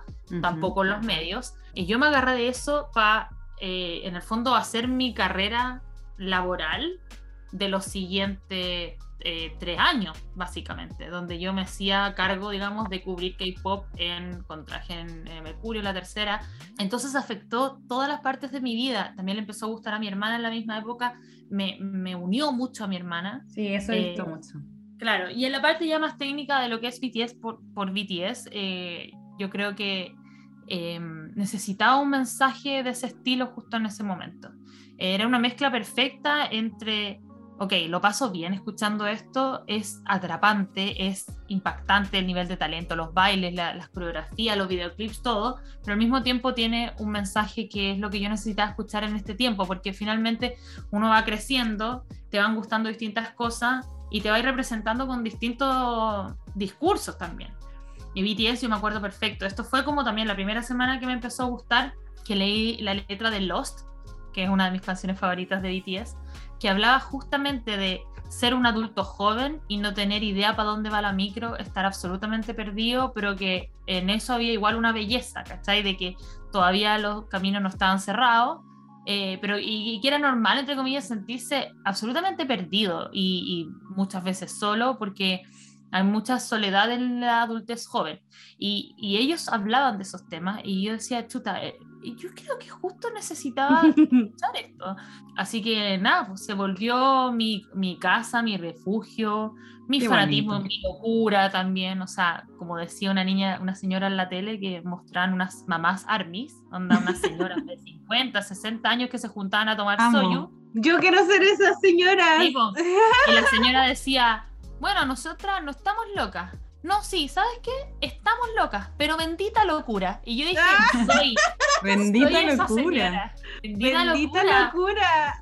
Cuando- tú necesitas un motor todos los días, como ya, listo, está durísimo este día, pésimo, pero ya, filo, me pongo unas canciones, ¿cachai? Me pongo el mood. sí. Eh, era lo que necesitaba entrando, digamos, a la adultez y hasta el día de hoy lo necesito. Así que BTS ha sido mi gran compañía, mi gran motivo. Y nada, pues me metió en toda esta, en la cultura asiática, que hasta ese entonces yo conocía absolutamente nada. Y, me cambió la perspectiva, con todo, todo, todo. Así que fue muy potente. Vino con todo como huracán. Cuático que mencionas también como eh, generar nuevas amistades, que creo que es algo muy bonito que trae el fanatismo, conocer gente que tiene los mismos como gustos que tú y después te das cuenta que no solo con- conectan por BTS, sino por otras cosas, que es lo que me pasó con la Clau, ¿cachai? Como una banda es. puede unir a personas y al final no sé, yo, yo fui a Concepción a conocer a la Clau, a la Cata y a la Cami, y yo no las conocía, o sea, todos me decían, va a ser súper, va a ser súper incómodo, te. Sí, ¿cómo fue la primera vez? incómodo, ¿cachai? Anda, yo Primera me vez sentí en las vas a casa. Sí, Primera vez que las ves, nunca te había, las había visto en persona. Estás loca. Es que Eso eso, ya no se decían. da. Claro. Eso ya, es que eso ya no se da. Antes se daba mucho y igual. Yo antes era fan de, de cierta, de cierto personaje y, y viajé a Santiago a conocer a las chiquillas con las que conversaba por internet, pero esto estoy hablando 2000, 2008, ¿cachai? Ujú. Pero, y después pasó esto y es, es que ya no se da tanto, entonces, pero eh, como dice la Ari, nunca se sintió esa incomodidad porque llevábamos tanto tiempo hablando que ya era como, Sí. solamente era para ponerte, para ver que era, era Claro. más alta que yo. yo llegué y la Clau dice, chuta, quería alta. Sí, bueno, yo toda la vida he sido pro amistades de internet desde que tengo Igual, uso de razón. igual. Yo, mis mejores amigas del alma, eh, las conocí en un fotolog de Canal Copano. Eh, Ay, bueno, a mí me encanta Fabricio Copano. Yo quiero decir que me encanta verlo, eh, me salen los reels en Instagram de haciendo comedia en inglés, weón. me Brigio, oye, Brigio que pueda tener esa habilidad. Sí, Súper, weón. lo encuentro dificilísimo. Porque Ujú. el humor gringo Yo soy difícil. profe de inglés, weón, y con cueva puedo hablar fluido y Fabricio Copano se fue sin saber casi nada de inglés, weón.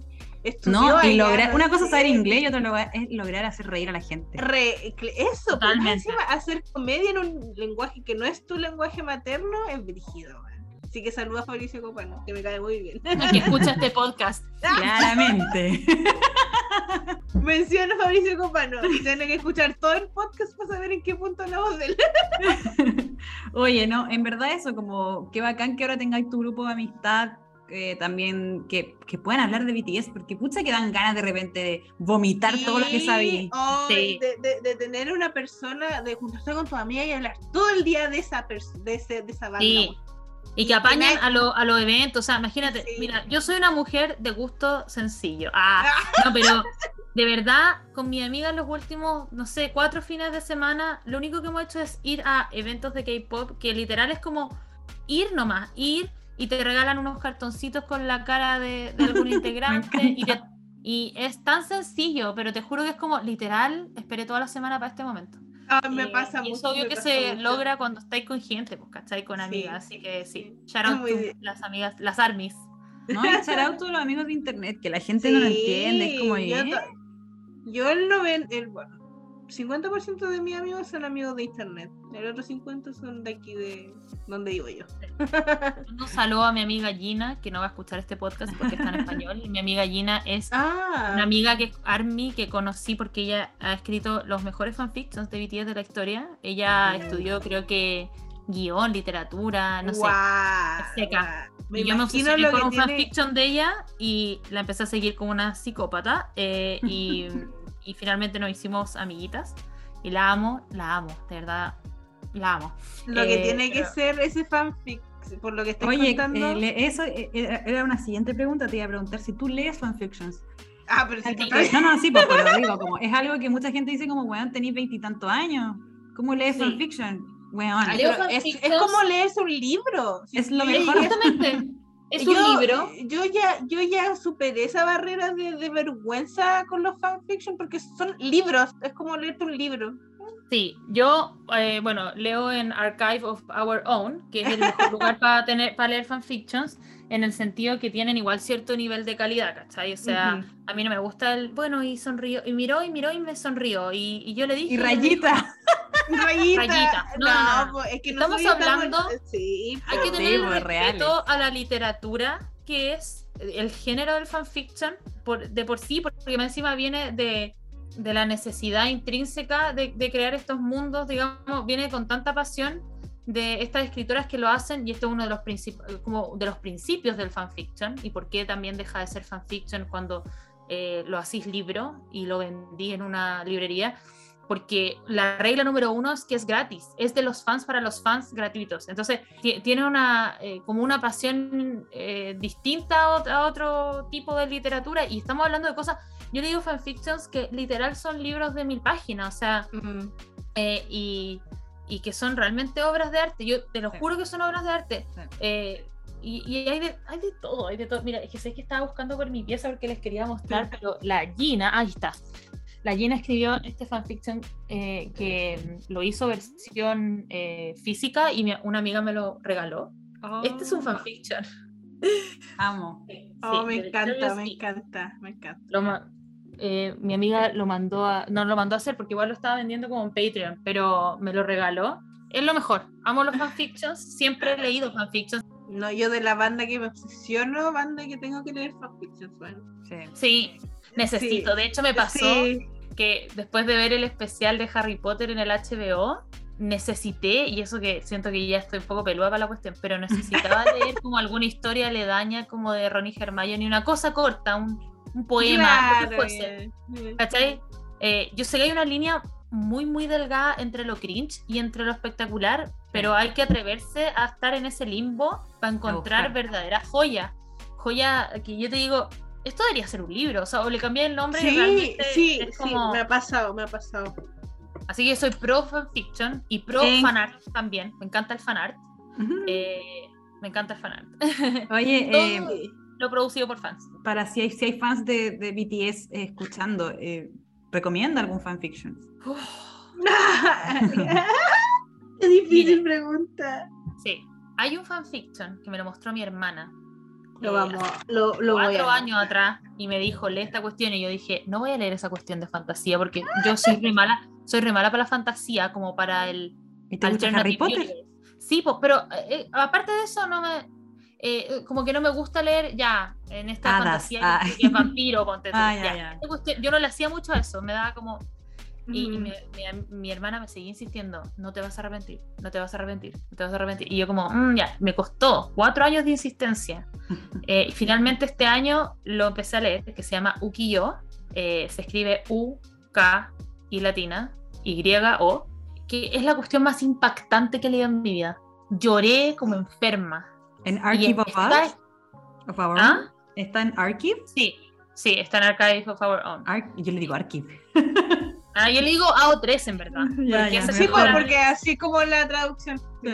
Sí, eh, no solamente es excelente a nivel de escritura, tú sabés que está leyendo algo de calidad, que tiene, tiene coherencia, tiene cohesión, tiene palabras de repente incluso rebuscadas, tiene mucha historia y mu- mucho res- research de eh, como de la mitología, ¿cachai? Tiene, Mm. eh, está excelentemente bien hecho y además visualmente, y esto es muy extraño, pero visualmente tiene algo como tú estás leyendo una página en blanco que sigue, sigue, sigue, pero está puesto de, de tal manera que tú decís como, esto es una película, te da el, el ritmo de una película, es, Oh, qué buena. Sí, son pocos los fanfics que, que logran eso.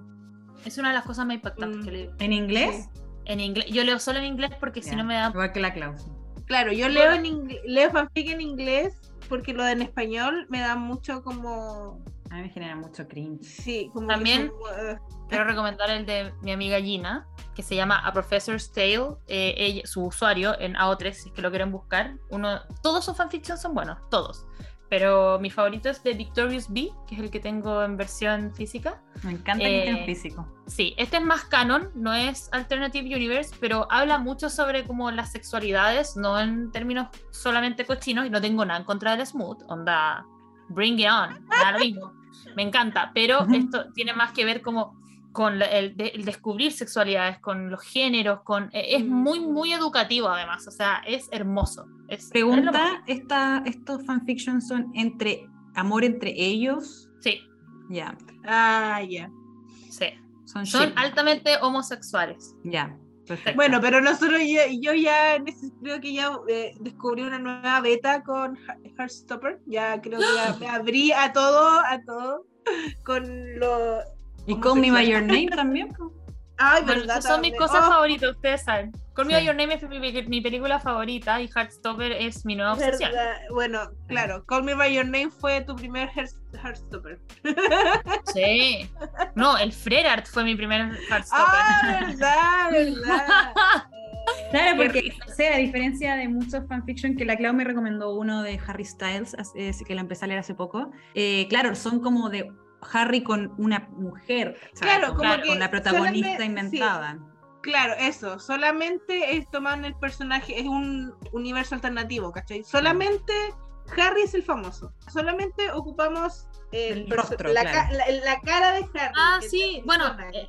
Claro, Y Magda, una última pregunta. ¿Cuál Sí, es tu chip favorito? Uh, mi tip favorito es el Yeonmin, que es Yeongi con, eh, con Jimin. Ujú. Eh, eh, no sé si, sí, igual es famoso dentro de los, de los chips, no es tan famoso como otros. ¿Cuál es el más famoso? El más famoso yo te diría que es el Taekook, que es eh, Jungkook con B, con Ya. Tae, Tae, Taeyong que se llama, Taeyong, complicado decir el nombre, eh, que son como los más jóvenes. eh, Ya, perfecto. esos son los que más chipean. Pero mi tip favorito es Min ¿y, ¿y por qué? ¿Y por qué mucha gente también lo elige? Es porque siento que tienen una... Son muy distintos ellos, muy distintos, pero se súper complementan. Y bueno, Yongi tiene como esta parada, como que es más, más rudo, más, más... No sé, como que siempre lo eligen a él para hacer estos fanfictions de mafia donde el weón es malo, ah, ya, ya. ya, donde es drogadicto, donde... El malote. claro, y Jimin es como esta persona muy suave, muy que... Vainilla. eh, Mm. Claro, es como eh, él bailaba, y esto es la realidad, eh, danza contemporánea, muy soft, ¿cachai? Como, Ah, ya, Lati, ya, claro. Tiene que haber un, tiene que haber un, un, un no un blandito, pero Un que contraste, tenga- claro, ¿cachai? Y se enamoran y, y- Sí, un y- contraste ahí impactante. Sí. Excelente. Bueno, si les gusta el John Min, escuchen Tony Montana, que es una canción que hicieron los dos, que es muy bacán. Verla. Vamos a terminar fan. Creo que este fue tu, esta, esta fue tu oportunidad, Magda, para convertir a dos, Evangelizar. a, Ah. evangelizar Sí. a dos personas. Ya, y finalmente. vamos- sí, vamos a ir cerrando. No, no, ya- finalmente Ah, ¿no? vamos al Ah, diccionario K-pop con Ah, Magda. Yo le voy a dar, yo le voy a dar un, una palabra a. Esta es la sección concurso de Tecito Sí, no, Musical. no, no, y Eh. claro, y la Magda la tiene, la Magda la tiene que, que Dos segundos antes de esto, eh, un saludo a Fanson Chile que acaba de contestar la historia donde estaban las tres. Ay, No. sí, también me Oye, contestó. oye, mi nada sin cara- Fanson. Oh. Puso las amo y te amamos también. Sí, te amamos, Gracias. Miki. Oye, sí, la- no salí muy favorecida. Yo A ver. salgo con Ya. cara de sueño, pero no tengo sueño. Entonces, la alergia. diccionario K-pop con Magda. Tan, tan, tan. Ya. Vamos a ponerle una cortina ahí. Ah, ya. ya hablamos de idol, así que no te lo voy a preguntar. Pero vamos con Díaz. Vayas, Vaya, chao. ya partimos mal. Vaya. tu- ¿cómo se llama? Tu miembro favorito de un grupo de K-pop. Es como el Ah. lane en nuestro. en Es nuestro como el lane, de- claro, en no sé. se dice lane. Lane, Y yes. tenemos cheat lane, ¿cachai? Como Claro, a mí me gusta- eh, mi Ya, ya, el cheat lane es el bias breaker, que es como Ah, por el cual te, eh, El tú breaker, en el como- tu Oye, bias. Me gusta esto, me gusta esto que se está formando, ¿ah? porque tenemos dos culturas muy diferentes, güey. La cago, ya. Ya, Sí. entonces tenemos Bias, el miembro favorito. Hallyu, Hallyu, ¿sí? Hallyu es, eh, así se le denomina a la ola, a la ola coreana, Ya. por lo que tengo entendido. La ola coreana, que es todo esto que conversamos de eh, la, la cultura que se fue masificando, digamos, eh, a, a- a otra- a otras regiones de- del- del mundo y que está potenciado por toda la- el área cultural, digamos, de ese país, que puede ser el entretenimiento, la, eh, la música, los, los doramas, la comida, todo eso. Ya, perfecto. Mm. Toda la ola coreana. Ya, chip, que es más típico, pero igual quiero que. Ya. Tip es eh, cuando tú eh, deseas o te gusta el pensamiento de un miembro de un grupo con otro miembro de ese mismo grupo. Exacto. Eh, Big Three, ya lo dijiste, pero. Big Three. Los Big Three son la- las tres compañías de, de K-pop que son las más conocidas en Corea del Sur, que son JYP, YG y SM. Perfecto. Ya dijiste este, pero lo vamos a repetir. Sae-san. Sí, eh, los, las Saesang son las em, fans eh, loquitas de, Crazy. de. Intensas. Claro, que ya eh, rayan a un nivel de psicopatía casi criminal y que han hecho cosas muy terribles para intentar estar cerca de sus ídolos. Concha su madre, güey. Es como esa mina que estaban tratando de funar en Five Seconds of Summer que andaban todos los Sonia. conciertos. Y que, sí, una. Y como que. qué brígido. Gastar tanta plata recorriendo el mundo. Vienen de Corea, sí, po. Y Qué vienen, brígido. de repente, incluso está esta línea divisoria igual bastante delgada entre, bueno, la CESAN que hace estas cosas criminales y también estas niñas que están dispuestas a hacer cosas impactantes y también ilegales, entre comillas, que son presidentas de fan clubs donde hay mucha plata invertida, viajan por el mundo con tus cámaras así tu volado y se la esconden, nadie sabe dónde cresta, para poder finalmente entrar a los conciertos a sacar fotos exclusivas desde la ilegalidad para su, eh, para su fan club, ¿cachai? Entonces ¡Guau! hay de todo un poco. Qué terrible, no, no, no. ¿Qué otra palabra más tienes en tu diccionario? O ya sé, o no sé qué más. Yo tengo acá Ah. Lightstick. Bueno, la- los lightsticks, eh, lights son unas barritas de luz que funcionan como linterna y que cada eh, banda de K-pop tiene la suya propia con su propio diseño. En general, bueno, han ido ev- evolucionando. Antes era como tipo linterna, tú la prendías y después la apagabas con un botón, pero ahora las podéis conectar al Bluetooth, eh, se conectan a los conciertos, entonces en el fondo si cada uno lleva su lightstick y estáis sentado en tu, tú ingresáis en qué puesto es- específicamente estáis en el Ah, concierto acuático. y eh, desde la producción de ellos pueden armar con estas luces mensajes, ¿cachai? Ah, qué brígido. Como que han ido evolucionando a este... Que J Balvin copió. Esa Sí. me- es. Y J Balvin copió efectivamente. Qué risa eso. Eh, bueno, tengo, a ver, tengo varios más, pero te voy a preguntar uno más. Eh, fighting. Ya, fighting es como un, como un grito de ánimo. Eh, esto lo dicen los idols, pero en verdad también eh, en, en Corea en general. Es como decir, dale, ánimo. Ah. Perfecto. Y Ah. finalmente, McNae. Magnae es el miembro más chico de un grupo de K-pop. En este caso, Ah, es como. yeah, oh. El tiernito.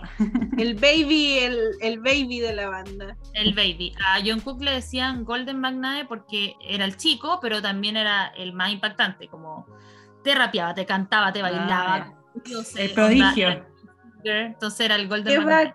bacán, qué lindo, qué tierno. Ah, lo encuentro tierno. Sí. Sí. Oye, ya, Magda, de verdad, muchas gracias por venir a hacer nuestra clase magistral de BTS y del K-pop, que la que la necesitábamos porque es un fenómeno que nos llamaba mucho la atención con la Clau. No. Ah, ¿Qué pasó conmigo? Que se Ah, te me pegaste. que nos, lla- nos- nos llamaba mucho la atención hacer este capítulo porque es un fenómeno que, si bien es muy grande, nosotros no lo conocíamos tanto, teníamos que tener a la Magda como invitada. Obvio. Chiquillas, sí. de verdad, eh, lo agradezco mucho. Ustedes saben que yo amo hablar de esto porque el K-pop, es- gran parte de mi vida gira en torno al K-pop, así que yo feliz, feliz de compartir mi conocimiento, todo lo que he podido interiorizar en estos ya cinco años, media Mm. década de K-pop en No, mi vida. eh, Eh, Sí, siendo, tener cinco años siendo fan, o sea, cumplir cinco años siendo fanática de algo es duro. Durísimo. Toda la- Sí. Muchas cosas han cambiado, muchas cosas siguen igual, pero me alegra que, que- que cada vez más la gente tenga interés también en, en este fenómeno. Así que muy Uno envejece, uno envejece, pero el amor sigue ahí intacto. Sí, yo me, da, yo me he dado cuenta de eso ya, es como, aquí estoy, a- a- así voy a hacer por el resto de mi vida, Sí. da lo mismo. Sí, yo ya, ya me rendí. Sí, no, no, voy a, no voy a luchar con esa, contra ese sentimiento, claro. Y, eh, Magda, eh, no sé si quieres hacer una invitación a que te sigan. Ah, como si tuviésemos Ah, muchos seguidores. Ya, bueno, eh, yo subo algunas cositas de K-pop, igual eh, estoy como a veces informando, no soy medio oficial ni nada, pero eh, también me gusta recomendar música. es muy divertido Eh, seguir a la Magda. Sí, es muy de- yo, yo hay varias recomendaciones que he descubierto gracias a la mano. Así que eso, pues Así me llamo sí. en todas las redes sociales igual, Lena is Crying, porque yo soy Lena.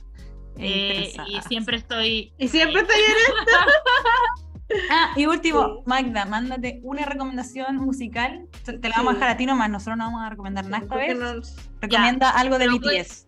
O de ¿Algo cual- de BTS o sí. de pop en general? Dos, los dos. no- Ya, de BTS, escuchen Run BTS, que es del último disco que sacaron de eh, compilación, pero también tenían estas canciones nuevas. Run BTS es muy BTS de corazón, muy, muy esencia BTS, es muy bacana, así que escúchenla. Y mi recomendación, em, que roza el K-pop, pero también eh, en el fondo eh, es una demostración de, también de todos los géneros que puede abarcar la cultura coreana en la música. Quiero recomendar a Epic High, que fue uno de los primeros grupos de hip hop de, de Corea del Sur que tuvo esta como masividad, que siguen hasta el día de hoy vigentes y que son lo máximo. Así que por favor escuchen Epic High, sobre todo su último disco que se llama Epic High is Here parte 2, que lo sacaron este año, principio de año, así que por favor escúchenlo, lo suplico. por favor, por favor, por favor, escúchenlo. vamos a, hacer, vamos bueno, BTS, BTS nació un poco de Epic High, desde la admiración que ellos le tenían, así que está influenciado por Epic High todas esas recomendaciones las vamos a tomar en cuenta. Por lo vamos a poner en, el, en, el, en, la lista. Sí, ya, en la lista, sin duda. Te pasaste. Sí, muchas, muchas gracias. Nosotros nos vemos muy en el próximo capítulo. Ah. Sí, nos vemos. Necesito Musical en Instagram. Bye, bye. Bye.